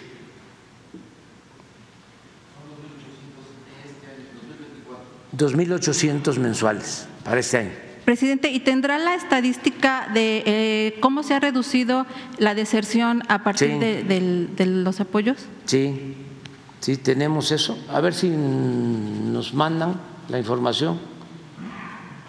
Este, donde ha eh, habido más eh, reducción de la deserción escolar, donde se ha abandonado menos la escuela, es en el nivel medio superior. Y eso es muy bueno, porque es la edad de eh, la adolescencia, lo más difícil. eh, de 13, 15 años, 16 años. Sí, y es donde muchos jóvenes optan por dejar sus estudios Sí. y empezar a Sí, trabajar, ¿no? sí. De hecho, hay algunos, muchos ya, que combinan ambas actividades, ¿no? Entonces, sí, pero ahí, ahí- hemos avanzado mucho. Yo creo que más en el- que en el nivel eh, superior.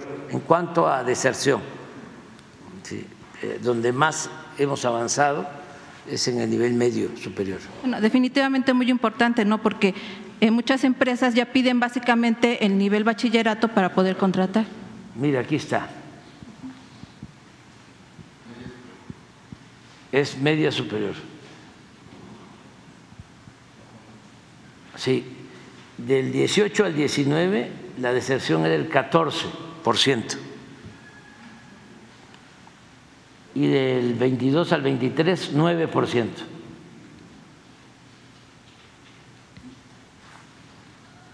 Y esto es muy importante porque como dice la gente, es mejor tener a los muchachos y a las muchachas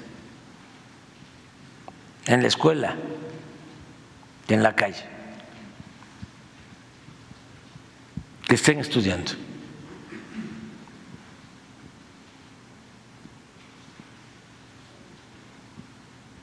Sí, y muchos que han retornado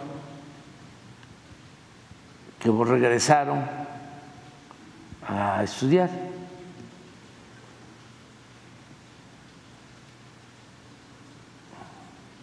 Sí, eh, eran cuatro millones ochocientos mil, ¿verdad? En el 19 y en el 23 cinco millones ochocientos mil. Nada más la inversión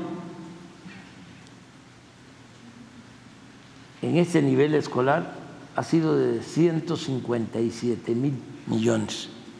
157 mil millones. ¿Saben cuánto destinaron a los jóvenes cinco gobiernos anteriores al nuestro? Siete mil millones. Y solo con estas becas, 157 mil. más 110 mil millones de jóvenes construyendo el futuro.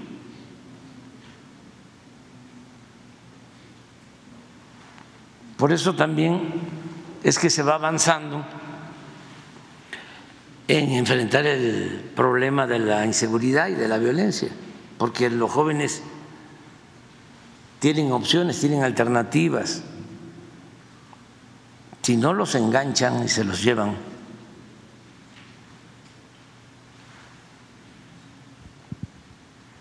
pero sí te vamos a dar el dato también de nivel superior. Gracias, presidente. Eh, respecto a las universidades del bienestar, eh, bueno, se ha eh, presentado cierta, eh, ¿cómo decirlo? Suspicacia respecto al valor de los títulos que se van a dar en esas universidades. ¿Qué nos podría informar usted al respecto? Pues que es también parte de lo mismo, ¿no? Como son universidades propuestas por nosotros, eh, que están en pueblos, municipios apartados, se piensa ¿no? que no es bueno el nivel académico. Yo tengo la experiencia de cuando creamos la universidad de la Ciudad de México. Y los IEMS, este presidente. ¿Mande? Y los institutos de educación media superior que también usted inauguró Sí, aquí en la Ciudad sí. de México. Entonces decían que eran escuelas este patitos. ¿Ah? Igual, sí. Se crearon que este no eran buenas escuelas. Es como ahora que se creó el Banco del Bienestar.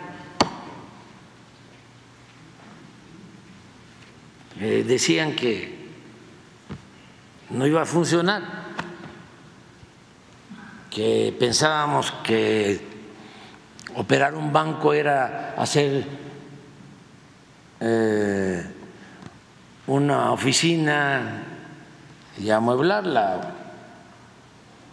Palabras de Salinas Pliego. No creo que, De- hecho, dicho está el eso, video, presidente. Sí, este, el caso es que hay terminados dos mil, terminadas dos mil setecientas cuarenta y nueve sucursales terminadas. Falta una de San Felipe, en Baja California, que ya está por terminarse, porque van a ser 2.750 sucursales. Y operando, ya dando servicios, deben de estar operando como 2.200. Ya es el banco con más sucursales en todo México. Hasta en los lugares más apartados. Entonces decían que no iba a funcionar. Pues sí funciona. Está dispersando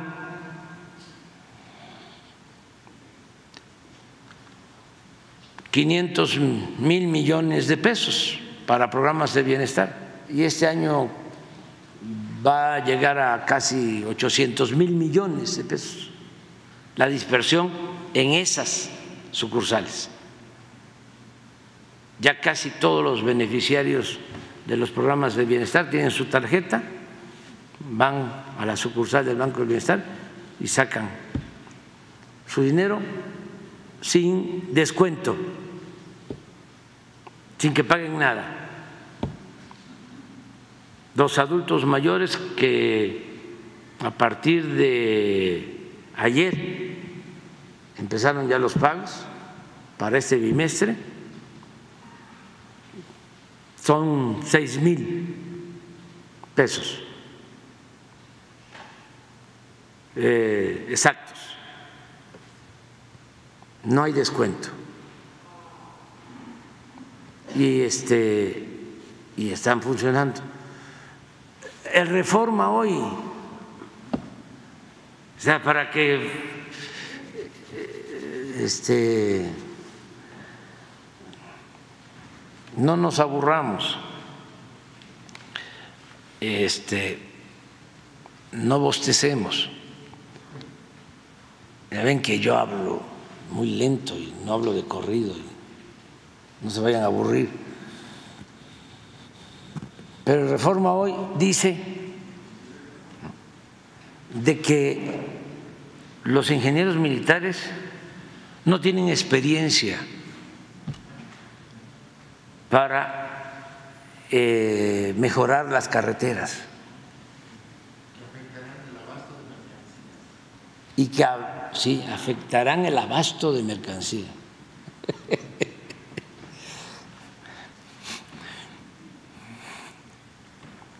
No quieren que yo me ría, pero la verdad, o sea, además que fuese de la vida.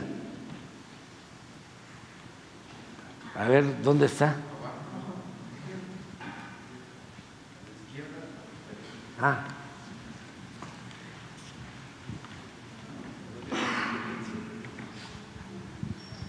Aquí está. La falta de experiencia en mantenimiento de carretera por parte del ejército puede poner en riesgo, si todavía no, no se inicia el plan, el abasto de mercancías en el país. Advirtieron expertos en transporte. Pero aquí está la otra, miren. Y ahora el ejército remodelará un estadio. Estamos viendo cómo este, ayudamos a mejorar, a remodelar el estadio de los Leones de Yucatán, de béisbol. Pero están en todo este, pues qué bueno, Si eh, les faltó nada más que el ejército está construyendo el hospital más grande para atención al pueblo de manera gratuita, el hospital Orán en Mérida, 300 camas. Y el ejército también está construyendo, los ingenieros militares, el hospital de Tuxtepec, Oaxaca, que se está financiando con lo que se obtuvo por la venta del avión presidencial.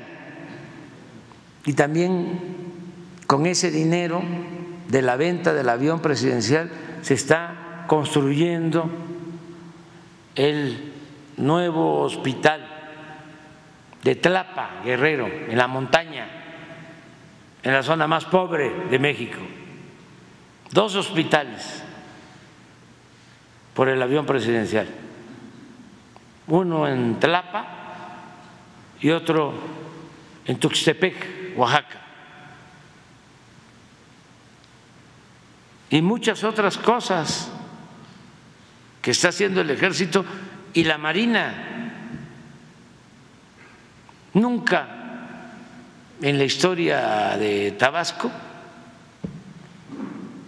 se había llevado a cabo un plan de desasolve de ríos, arroyos, de las desembocaduras de los ríos al mar, como el que llevó a cabo la Marina.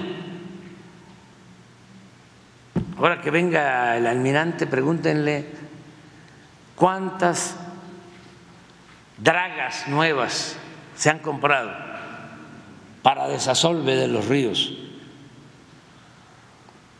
en las costas, tanto del Pacífico como del Golfo. Y todo porque nos alcanza el presupuesto, porque ya no mandan los patrocinadores del Reforma. Cuando mandaban ellos, se quedaban con el dinero del presupuesto o no pagaban impuestos. Ese es el enojo del reforma. Pero tampoco es para pelearnos, es nada más para aclarar las cosas, ejercer el derecho de réplica. Mañana van a decir lo del rescate de los migrantes o cualquier otra cosa.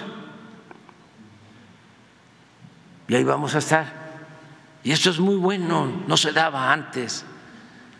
Cada cuánto tiempo había una conferencia de prensa de un presidente.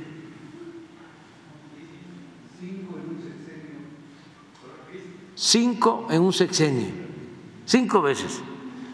Y así abierta de que pregunta. ¿Con Cedillo cuántas?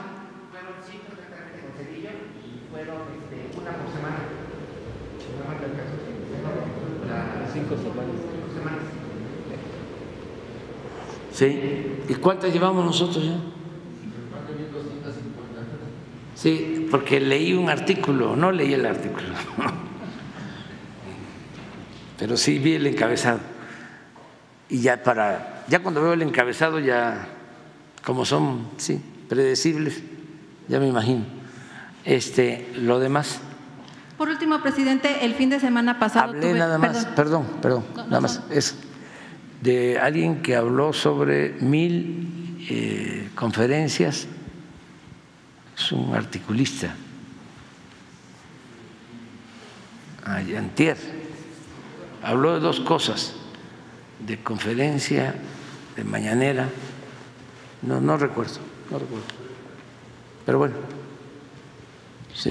Sí, le decía que eh, el fin de semana pasado tuve la oportunidad de estar en Tulum y visitar el aeropuerto, el nuevo aeropuerto, y bueno, recoger algunos testimonios de la gente de locales y extranjeros, y la gente está muy contenta con la inauguración del, aeropuerto, presidente. Gracias por su respuesta. Sí, el aeropuerto de Tulum es este, un gran aeropuerto, eh, ya tiene muchos vuelos, bastantes vuelos Em, y va a tener más porque pues es una región turística muy importante y ya eh, está saturado el aeropuerto de Cancún.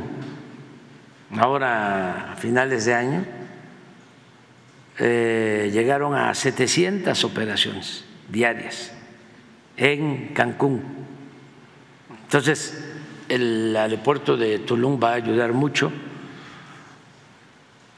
y van a seguir llegando muchos turistas a esa región que es bellísima, es un paraíso y ese aeropuerto pues se hizo por los ingenieros militares en un año, cinco meses un año, cinco meses. Y es un aeropuerto internacional a los que puedan este, visitarlo.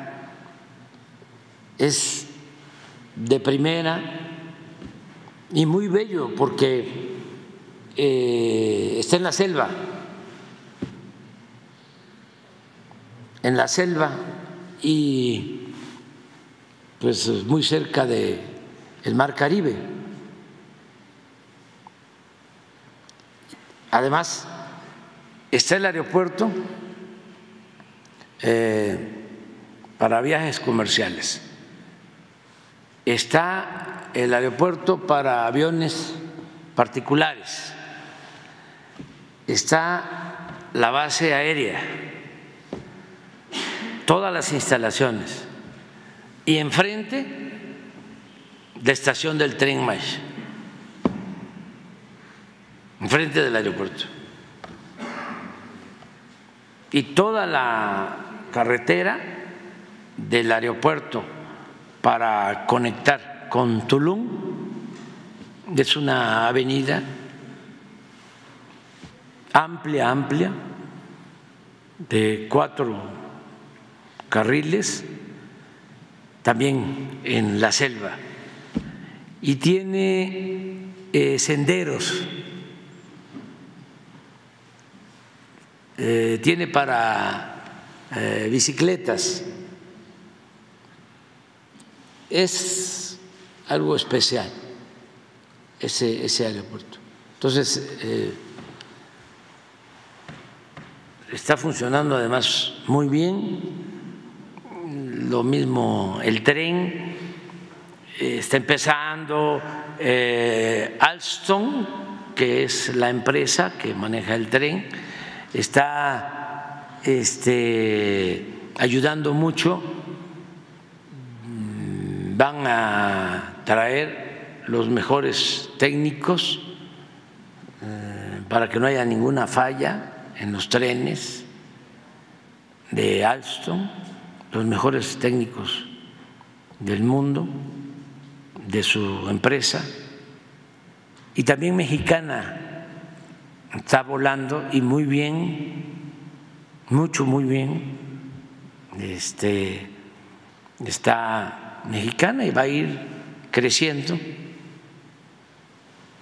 avanzando. El delismo también, el tren, falta todavía el tramo de Coatzacoalcos a, a Palenque y el tramo de Istepec a Ciudad Hidalgo, a Tapachula a los límites con Guatemala.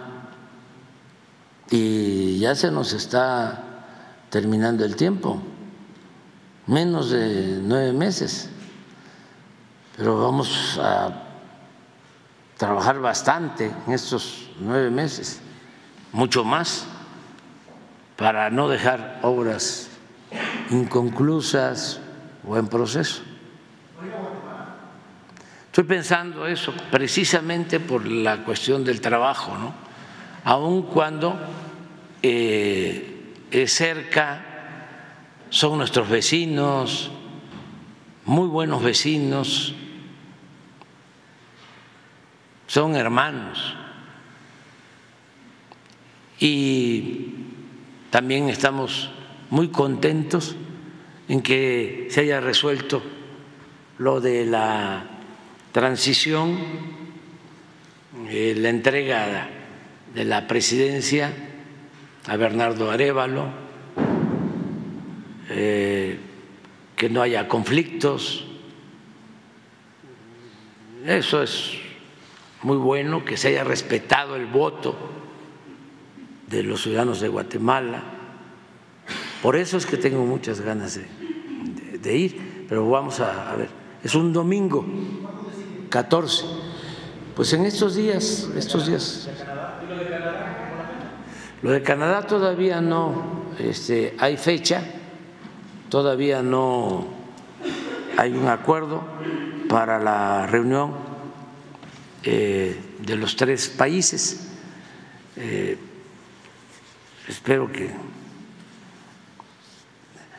resuelvan lo más pronto posible para o que nos esperemos a que pase el invierno.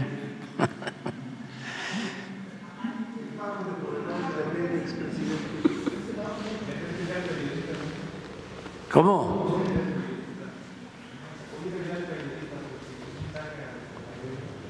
¿Hoy? Ah, no. Muchas felicidades. A mí me hubiese gustado mucho tener el oficio de ustedes. Además, antes eh, lo decía Rubén Darío, que el personaje más completo de la vida pública era el que al mismo tiempo se dedicaba a la poesía, al periodismo y a la política. Y antes no se podía hacer política sin el periodismo. El periódico era indispensable Claro, en la época de cambios, de transformación. Los Flores Magón hacen política con el periódico, con regeneración. Y tenían su, su imprenta, compraron sus máquinas con aportaciones. 1904, eh, que empieza a salir regeneración en Estados Unidos. En Estados Unidos, Madero les apoya con dos mil pesos y luego se distanciaron. Pero Madero eh, los apoya porque Camilo Arriaga, sobrino de Ponciano Arriaga, que empezó con los magonistas, que es precursores precursor del movimiento revolucionario, era amigo de Madero y él interviene para que Madero les preste dos mil pesos. Y luego se los devuelven. Y se le agradecen, pero necesitaban la, la imprenta. Por ejemplo, el hijo del aguizote que se hacía aquí cerca, hasta que Porfirio Díaz este, tomó el periódico. Ahí empezaron los magonistas a hacer periodismo en el hijo del aguizote. Y Daniel Cabrera, que era el dueño, era periodista y este, también tenía sus máquinas y se las confiscaban y bueno, a la cárcel entraba y salía de la cárcel y seguían adelante. Y Filomeno Mata, del diario del hogar, igual su imprenta y un tamaulipeco que ojalá y estamos por encontrar sus restos allá en Panamá, en Bocas del Toro, un tamaulipeco, Catarino Garza, convocó al pueblo de México a tomar las armas en contra de la dictadura porfirista 18 años antes de que lo hiciera Francisco y Madero. Y era periodista. Y organizó una guerrilla desde Texas. Y actuó, logró reunir como 100 hombres. Y de repente desapareció y terminó en Costa Rica, y en ese entonces ahí estaban otros revolucionarios en Costa Rica, ahí estaba Maceo, ahí llegaba José Martí, que luchaban por la independencia de Cuba, y ahí llegaban también revolucionarios colombianos que luchaban para que no se desintegrara la Gran Colombia. Y ahí estaba en Costa Rica el general Uribe, que fue el personaje que utilizó García Márquez, Aureliano Buendía, para su novela Cien años de soledad. Y ahí estaba Catarino. Y Catarino este, tenía dos opciones dos caminos, ir a Cuba, ayudar a los cubanos a su independencia o ir a Colombia y decidió irse a Colombia.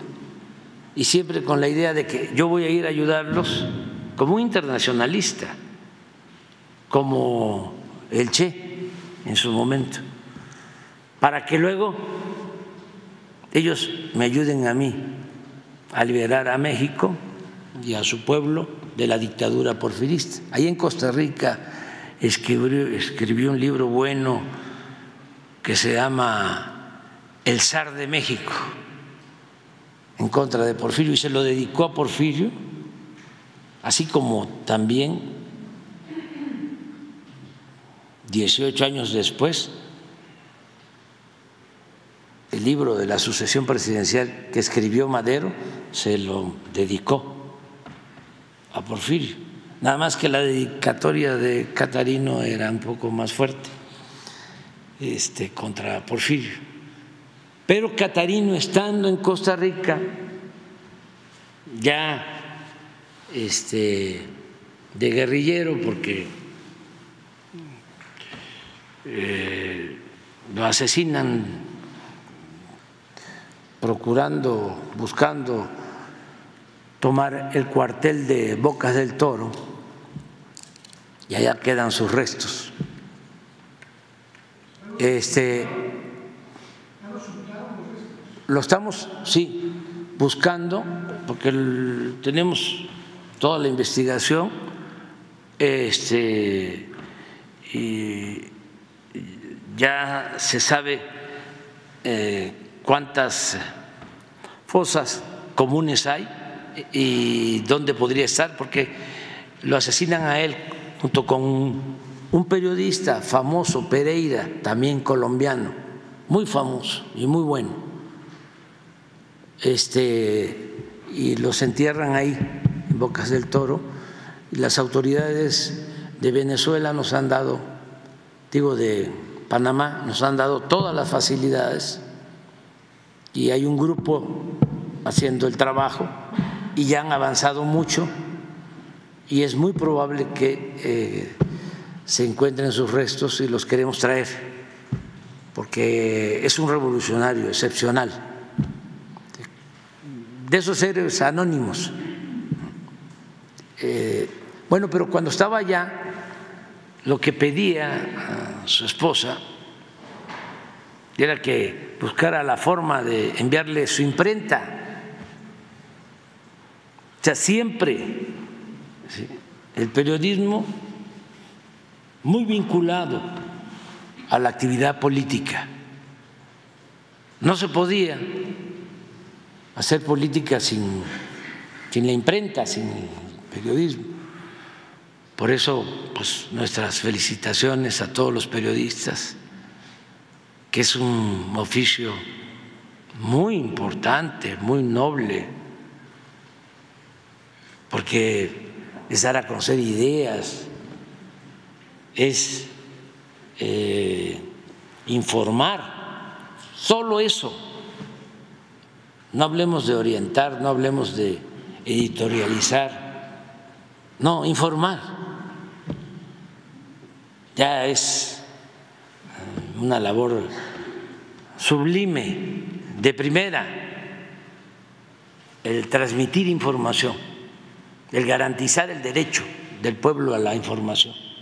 Entonces, pues muchas felicidades. Presidente. Buenos días. Judith Sánchez Reyes de Perspectivas MX. Retomando pues el, caso de los migrantes eh, rescatados en Tamaulipas, se va a dar algún informe en las próximas horas, sobre todo pues para ver si eh, desmienten o corroboran esta información que se está dando incluso en la prensa local sobre que patrullas estatales fueron las que bajaron a los migrantes del camión y se los entregaron al cártel del Golfo. Eso obviamente es una información grave, pero eh, pues ustedes como autoridades, como gobierno, ¿qué información van a dar justamente para evitar quizá este tipo de especulaciones? Pues informar, decir la verdad. Eso que tú estás ahora señalando, lo acabo de escuchar. Lo están eh, manejando eh, colegas de Tamaulipas. Sí, pero es la primera vez que lo escucho. O sea, no sabía lo que eh, tengo de información es que llegaron cinco o seis camionetas, este, detuvieron al camión y bajaron a los migrantes y los colocaron en las camionetas este, y se los llevaron. Digamos, habrá una conferencia de prensa que encabece el gobernador. ¿Para qué conferencia de prensa? Todos los días aquí informamos. Pero en específico para tratar el tema. Mañana. Mañana vendrá. Que venga este Rosa Isela.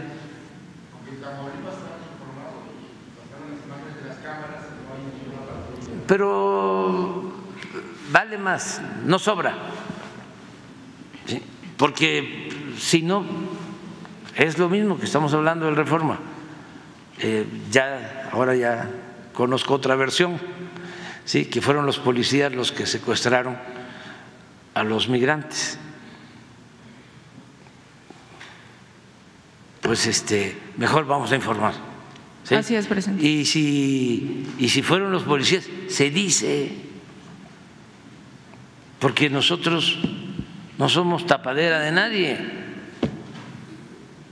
y no somos iguales a los de antes que ocultaban información, de que nada debe, nada teme. Y la vida pública tiene que ser cada vez más pública. Y si hay una situación que eh, se ha venido dando eh, durante algún tiempo en contra de nosotros, pues, del manejo de noticias falsas, del amarillismo, lo peor de la calumnia,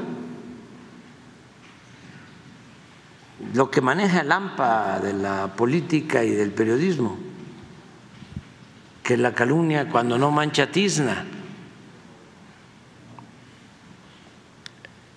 Y se va a intensificar también. Por eso no está mal que salgan todas estas cosas aquí, porque se va a intensificar en la medida que se vayan acercando las elecciones.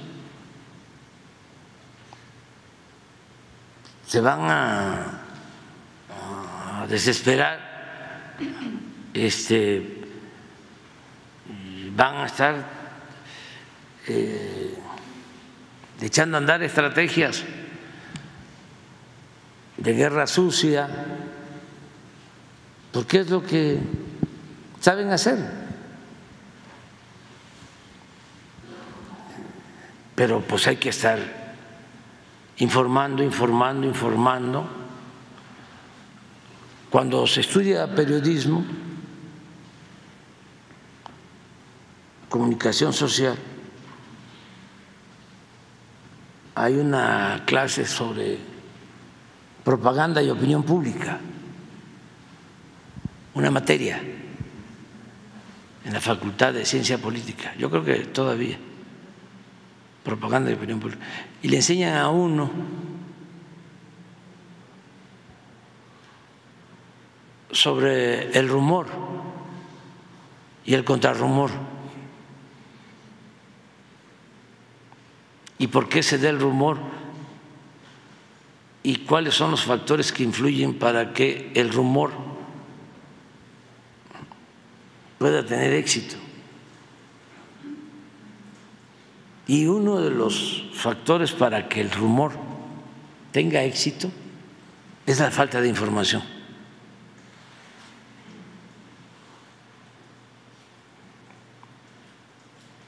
Entonces lo mejor es informar, informar, informar, informar. Porque se va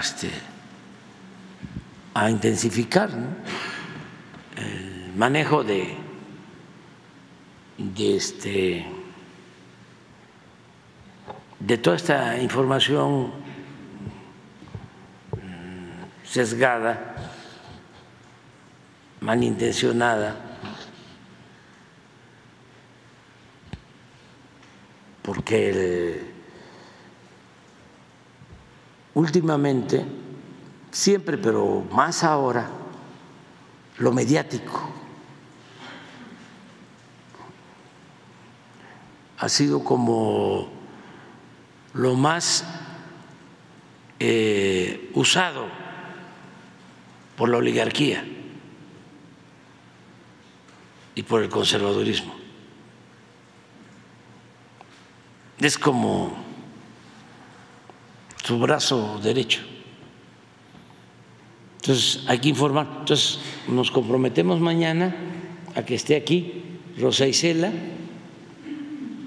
y que este, a lo mejor podemos lograr eh, una entrevista con el gobernador. Un enlace. Bien. Mañana. Mañana. Viernes. Viernes, sí. Sí se puede. Bien, presidente. Eh, en otra pregunta sobre la operatividad de la megafarmacia, han quedado quizá ahí algunas inquietudes, algunas dudas, sobre todo en el aspecto de cuando el paciente em, solicita el medicamento que no está en su, en su hospital o en su clínica y después se ubica eh, este fármaco, no ha quedado claro si el paciente va a tener que ir, digamos, al lugar donde se encontró este medicamento o las autoridades sanitarias digamos, harán que este fármaco llegue a la clínica de adscripción del derecho habiente o se los harán entrega eh, a domicilio. ¿Cómo será esa dinámica que no ha quedado muy clara? A domicilio.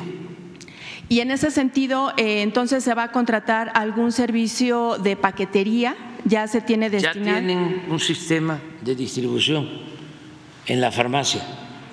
Se, utilizará este sistema que se hace a nivel interno en, salud. Sí, sí, y ya tienen este eh, resuelto lo de eh, el traslado terrestre si se necesita y también mm, un convenio con la Fuerza Aérea. Va a decir ahora el, reforma, ya también van a distribuir medicinas. Pues sí, también. Este, hay este, ya eh, pues refrigeradores en la misma mm, farmacia en todo el almacén. Es que son dos cosas, ¿no? Eh, en total son 55 hectáreas que se compraron. 55 hectáreas son, no, no, no, no, 45 hectáreas. 45 hectáreas. Son como 35 zócalos para tener una idea del terreno. De toda esa superficie eh, están eh, construidas nueve hectáreas, 90 mil metros cuadrados, sí, seis zócalos techados de bodegas con estacionamientos para abasto, porque era un centro de distribución, estaba hecho para eso. Entonces, de esas nueve hectáreas techadas, 90 mil metros cuadrados techados, la eh, farmacia está ocupando ahora seis mil metros cuadrados, poco más de media hectárea, la farmacia. Todo lo demás son los medicamentos que se distribuyen a las unidades médicas, centros de salud y hospitales del ISTE, del seguro, del llamado régimen ordinario del seguro, los que están asegurados junto con sus familias, que son como 2.500, 2.600 clínicas y hospitales. El ISTE también tiene una cantidad eh, menor, pero también más de mil. Y son 16 mil unidades médicas de primer nivel, también clínicas, hospitales, hasta de tercer nivel, del IMSS Bienestar,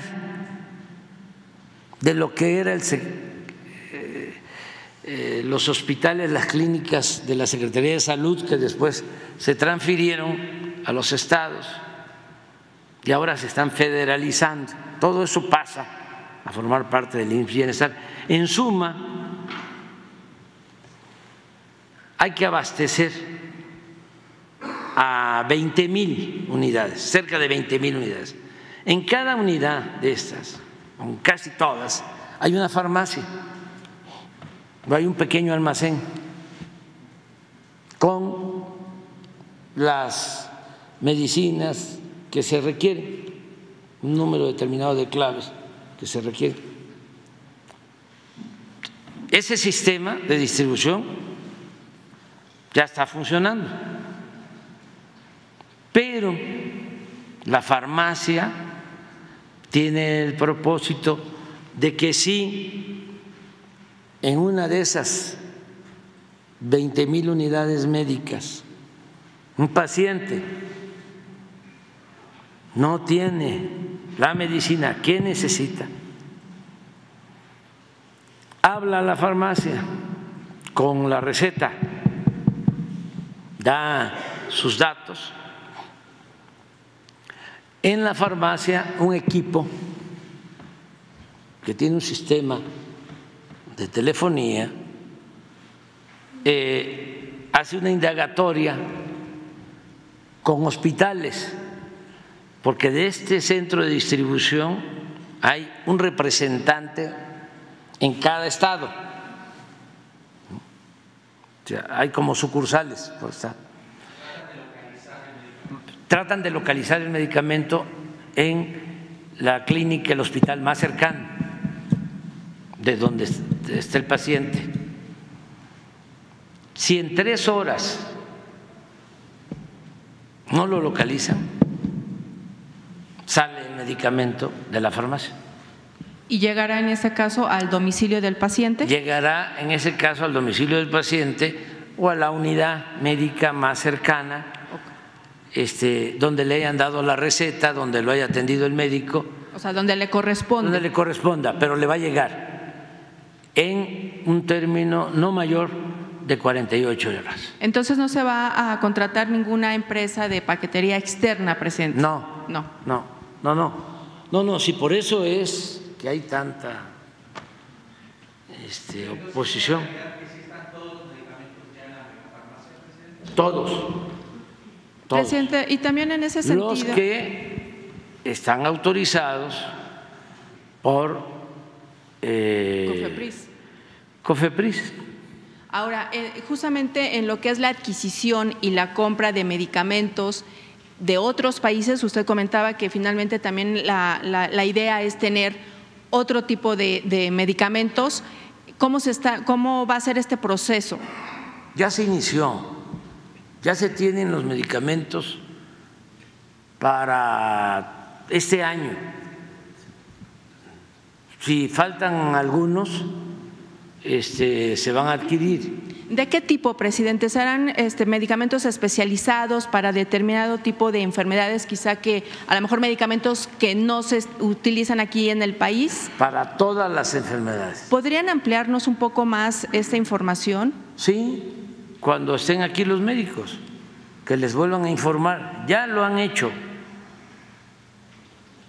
pero vuelven a informarles sobre las medicinas en general y estas eh, medicinas o medicamentos que son especiales para enfermedades delicadas, vamos a decir raras, también hay un apartado en eh, la farmacia para esas medicinas.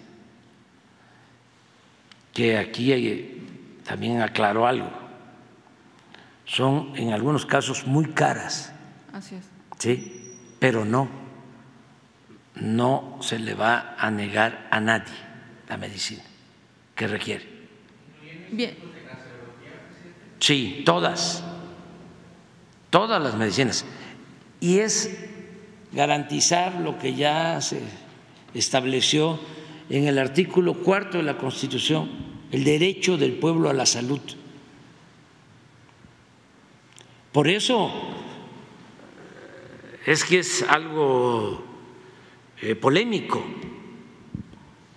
porque son muy pocos los lugares en el mundo en que se garantiza el derecho a la salud. En Estados Unidos hay que pagar, en cualquier otra parte hay que pagar para curarse. Y es mm, muy cara la atención médica y las medicinas también. Y hay eh, lugares, hablábamos, por ejemplo, de Dinamarca, sí, ahí está establecido el estado de bienestar, atención médica, medicamentos gratuitos, pero la población es menor, aquí estamos hablando de cerca de 60 millones de mexicanos que no tienen seguridad social. Además es universal. Por eso va a ser algo importante. Y es un desafío, pero antes de que yo termine, antes de que concluya el mandato, va a estar funcionando este, todo el sistema de salud. Aclaro también, tenemos la responsabilidad directa en 23 estados, porque hubieron estados, nueve, que no este, aceptaron participar en la federalización. En esos casos sigue el sistema anterior, se les envía lo que por derecho les corresponde, su dinero. Y ellos contratan los médicos y ellos compran las medicinas, porque es voluntario. Entonces, en el caso de los 23 estados, va a estar eh, funcionando, ha ido mejorando mucho, pero va a mejorar más todavía. Presidente, en ese sentido. El sistema de salud. En ese sentido, eh, ¿cuándo se hará, digamos, un corte de caja justamente para ver la operatividad de la megafarmacia? ¿Cuáles han sido, digamos, los obstáculos para que quizá a lo mejor un, un fármaco no llegue a los derechohabientes? Y sobre todo, para tomar en cuenta, entonces, qué es lo que está pasando con el asunto del desabasto, porque también, eh, pues, algunos, eh, algunas personas se preguntan el por qué ahora se le delega, digamos, esta tarea a los pacientes de, la, de decir que no hay eh, los medicamentos y por qué no mejor se mejora el sistema de distribución interna del, sector salud. En ese sentido, este, ¿para cuándo harían ustedes un primer corte? En marzo hacemos un eh, corte de todo el sistema de INS Bienestar, incluyendo la distribución, el abasto de medicamentos, el funcionamiento de la farmacia y son dos cosas. No es que se le delegue al paciente ¿no? la responsabilidad.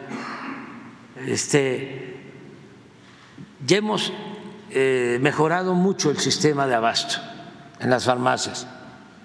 Tenemos reportes de la misma gente que va a la farmacia, del ISTE, por ejemplo, en los hospitales del ISTE. A ver, bueno, lo vamos a dejar para, para cuando vengan los médicos, pero eh, los especialistas. Pero ya en el ISTE eh, hay una evaluación y se le pregunta a la gente, ¿te eh, surtieron la receta completa? Sí. De todas las medicinas que te recetan, ¿cuántas te entregaron? Y se está llevando un reporte y se están haciendo como encuestas, evaluaciones. Y es bueno el resultado. O sea, se está mejorando el sistema de abasto normal y se va a seguir. Lo de la farmacia es para llegar al 100, no quedarnos en el 99. O sea, es un desafío para nosotros. Lo difícil lo logramos. Lo imposible se intenta. Y en, este sentido del rubro de salud, presidente, con respecto a las vacunas de COVID-19, eh, obviamente el gobierno compró dos, ¿no? que es Abdala y eh, la Sputnik. ¿Por qué no se adquirieron las vacunas, por ejemplo, de Pfizer o de otras farmacéuticas que ya son, eh, que ya tienen, por ejemplo, la autorización y el visto bueno de COFEPRIS, como por ejemplo Moderna, que también hace ya eh, a finales del año la obtuvo. ¿Por qué no eh, tener como este abanico de, opciones como se hizo cuando estaba la pandemia? Y preguntar también, digamos, si esta dinámica va a continuar, porque al final del día la vacuna contra el COVID-19 va a ser igual como la, de influenza, que cada año se va a tener que aplicar y cada año se va a tener que inocular a la población. En ese sentido, entonces, habrá estas dos opciones, o sea, el gobierno seguirá adquiriendo determinados eh, biológicos y si no eh, son de, digamos, de su gusto, entonces tendrán que pagar otro tipo de vacunas para poderse proteger? son tres cosas. Primero, que todas las vacunas que se aplican tienen autorización de COFEPRIS. Sí. Todas. Ese es uno. Número dos, ¿por qué la de Sputnik y la Abdala? Porque se tenían convenios ya establecidos de entrega eh, con Sputnik y también lo mismo con Abdala. Pero hay también otras eh, razones. Es posible que los que llevan a cabo las adquisiciones hayan considerado eh, precios. Eso no los van a explicar. ¿eh? ¿Por qué? Y una tercera cuestión que es importante que se sepa y que nos debe dar mucho gusto es que ya tenemos nuestra vacuna, patria. ¿Y cuándo va a comenzar a aplicarse? pues yo espero que en unos meses más pero ya se terminó la investigación y se demostró que funciona, que es eficaz. ¿A qué se debió el retraso, presidente? Porque la fecha... Ah, bueno, porque lleva tiempo esa investigación. ¿Sabes cuánto tiempo se llevaron los invasores europeos en hacer la vacuna contra la viruela? Y eso que nos trajeron la civilización, 300 ¿eh? años para tener la vacuna. Sí, bueno, es que aquí se había dado. Digo, nada más, nada más para. Entonces, no son tamalitos de chipilín hacer una vacuna. o sea, este, que ya este, se me están antojando. Pero bueno, pero bueno se dio este, una, fecha eh, estimada, sí, ¿no? Sí, sí, sí, pero fue una cosa extraordinaria el que en muy poco tiempo se tenga ya esta vacuna de, de, México, del país, este, que es una de las cosas que debemos de reconocerle a la ciencia en nuestros tiempos, a los investigadores, que la vacuna contra el COVID se descubrió en muy poco tiempo y eso ayudó muchísimo a salvar vidas, mucho, mucho, mucho. Pues si comparamos con lo de la viruela que les estoy planteando, ¿cuánto tiempo se tuvo la vacuna contra el COVID? En un año, año y medio. Y la viruela eh, impidió el crecimiento de la población en México, en la llamada Nueva España, en 300 años. Había más población a la llegada de los invasores que cuando se logró la independencia de México.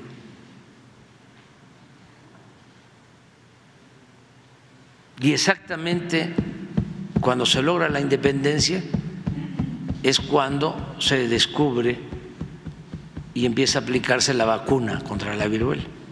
300 años. Pero son muy buenos temas y eh, cuando corresponda a los del sector salud, ya ellos ya van, porque están ahora seguro escuchando, este, para que den respuesta a lo que está Sí, presidente, nada más, justamente en esta adquisición que se hizo de estas dos vacunas, eh, ¿se hicieron también para la inoculación de este 2024 o se hará una nueva eh, compra en la cual incluso se podrían tomar en cuenta otras otras vacunas de otras farmacéuticas, sobre todo que aquellas también que, eh, que puedan cubrir las nuevas cepas? las nuevas cepas de COVID. Sí, sí, sí, sí. Este, que, ellos nos informen. Bien. Este, cuánto este, se adquirió, cuánto es el compromiso y tener mucho cuidado también, porque este, hay campañas, ¿no? Para decir, hay nuevas cepas, se necesita esta otra vacuna, porque no de manera general, pero sí hay mercantilismo, hay lucro.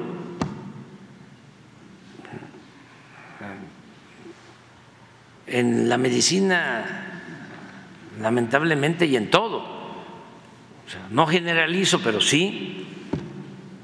Cuando alguien me dice, es que me van a operar de la columna porque este, traigo mal un disco y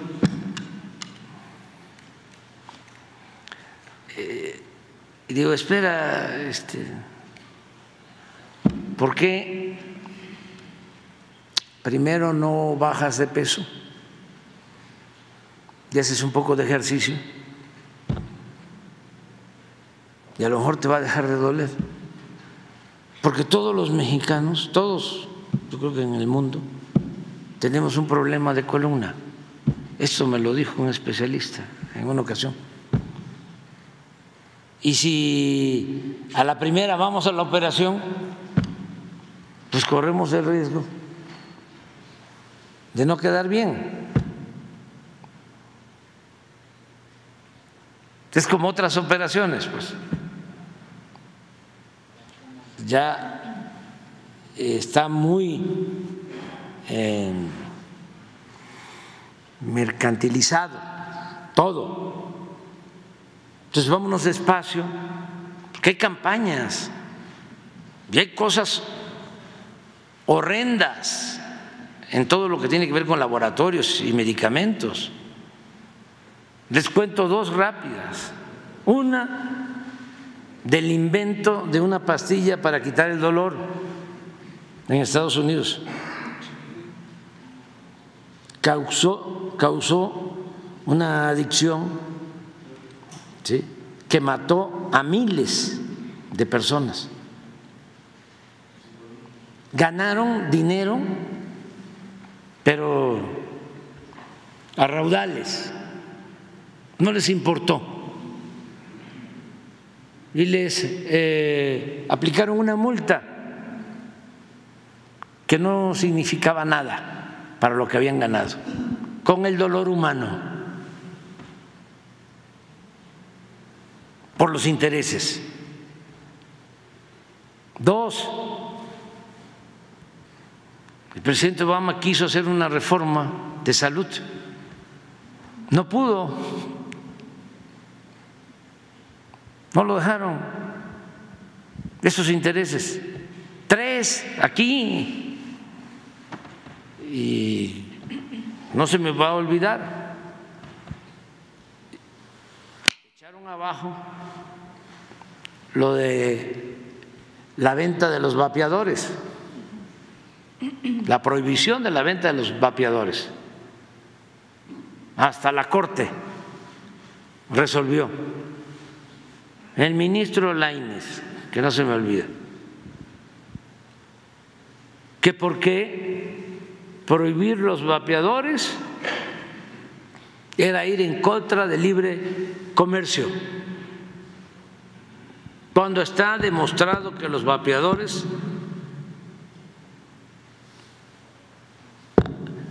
destruyen los pulmones,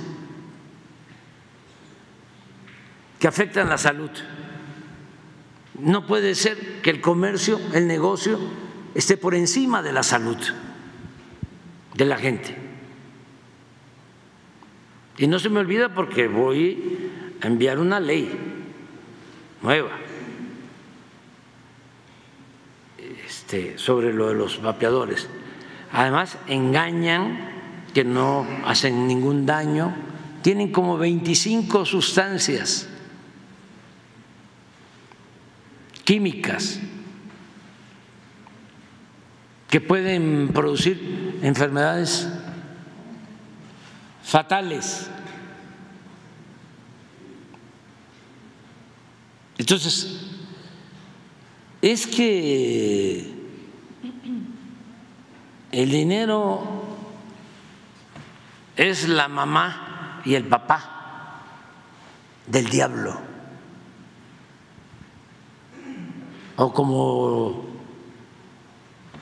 lo dijo el padre de nuestra patria, a los oligarcas lo único que les importa es el dinero, el dinero es su Dios. Y eso hay que irlo cambiando. El dinero no es la felicidad. la felicidad es estar bien con uno mismo, la felicidad es estar bien con nuestra conciencia, la felicidad es estar bien con el prójimo. Y solo siendo buenos podemos ser felices. Bien, presidente. Entonces ya, vámonos a... nada más rápidamente, presidente, ¿cuál es su opinión sobre que el presidente municipal de Motul lo declaró héroe nacional? Pues yo respeto mucho a la gente de Motul, de Yucatán, de todos los pueblos.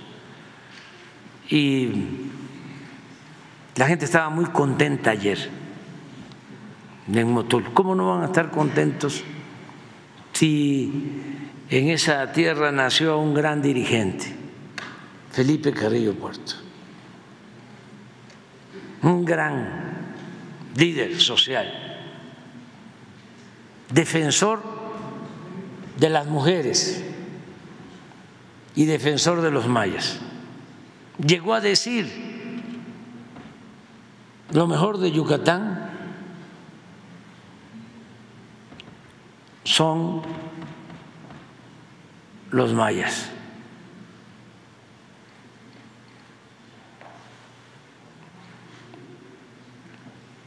Y otras cosas.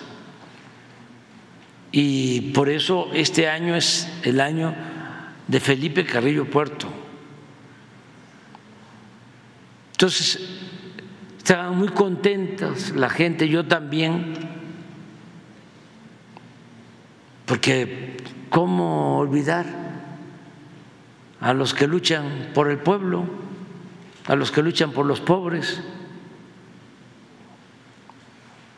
Él, su hermana, fueron los primeros en luchar por los derechos de las mujeres. Hay una carta, un fragmento, a ver si lo consigues, de una carta que le escribe a su hija.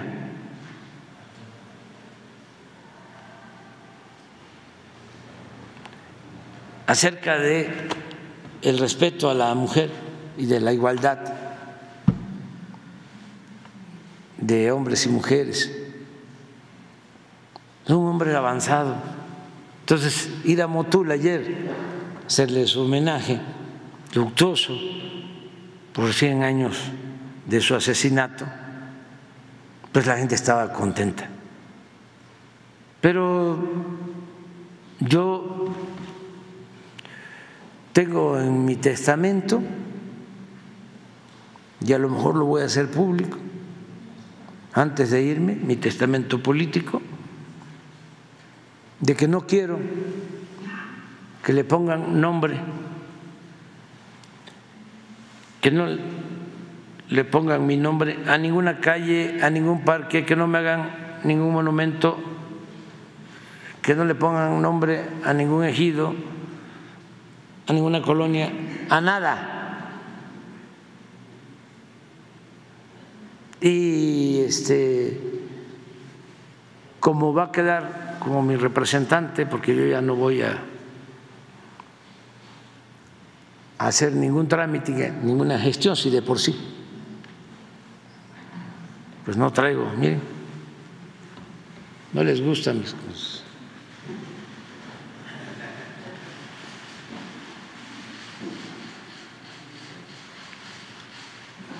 Este, ah,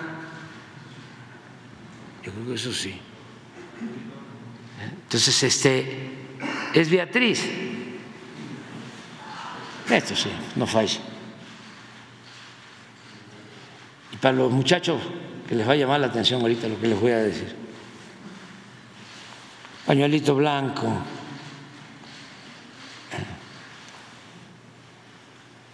Pero ¿Qué otra cosa?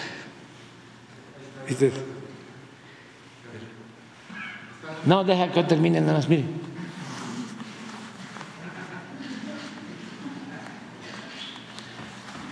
Camiseta. ¿No te acuerdas tú? Así era antes. Además ahora que hay frío, ayuda la camiseta. Son cosas. Pero la gente es libre y el pueblo es muy bueno. El pueblo es mucha pieza y además mucho corazón. De veras. el pueblo es puro sentimiento puro cariño. Si les contara, es una relación muy afectuosa, recíproca. Nos queremos mucho, con familias. A ver, pongo el texto. A ver si es ese. Sí, desde la cárcel. ¿Sí? Desde la cárcel, sí. Es a la hija, a mí me darías el gran gusto de saber que una de mis hijas se salió de la costumbre rutinaria en la que creen muchos padres para quienes el único porvenir de sus hijas es el matrimonio. Ahorita me acordé también de Juárez, de otra que tiene. Pero los que tal piensan están en un gran error. Las mujeres son tan libres como los hombres. Estamos hablando del 12, 1912.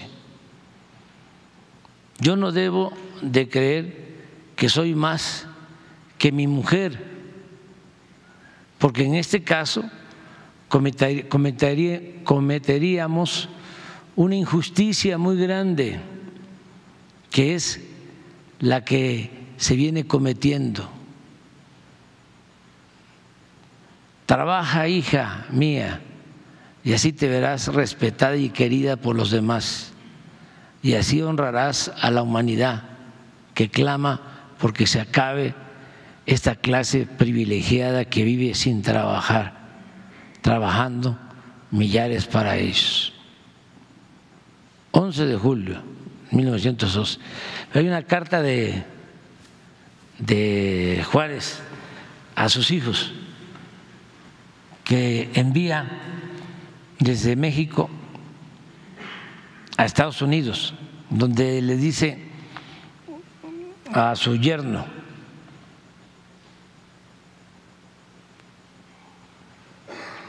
a Santa Cilia, Santa Cilia le dice que este, ojalá y salgan las muchachas a bailar.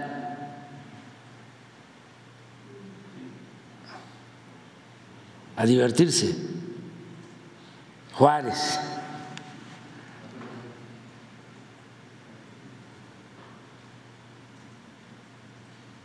A lo mejor sí se encuentra.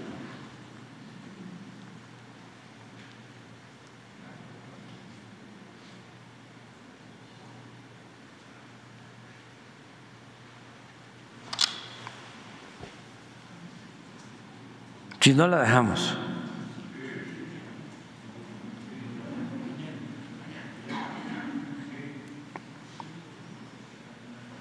Yo se las consigo.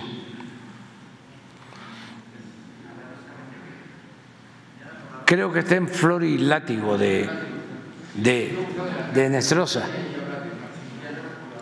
Sí. Mañana nos vemos. Sí. Sí, sí, sí. Vamos a una rosca, ¿no? Ya está. Sí para luego los tamales el día 2, ¿eh? la Candelaria. Este, nos vemos mañana entonces. Que la pasen muy bien y felicidades. Muchas felicidades.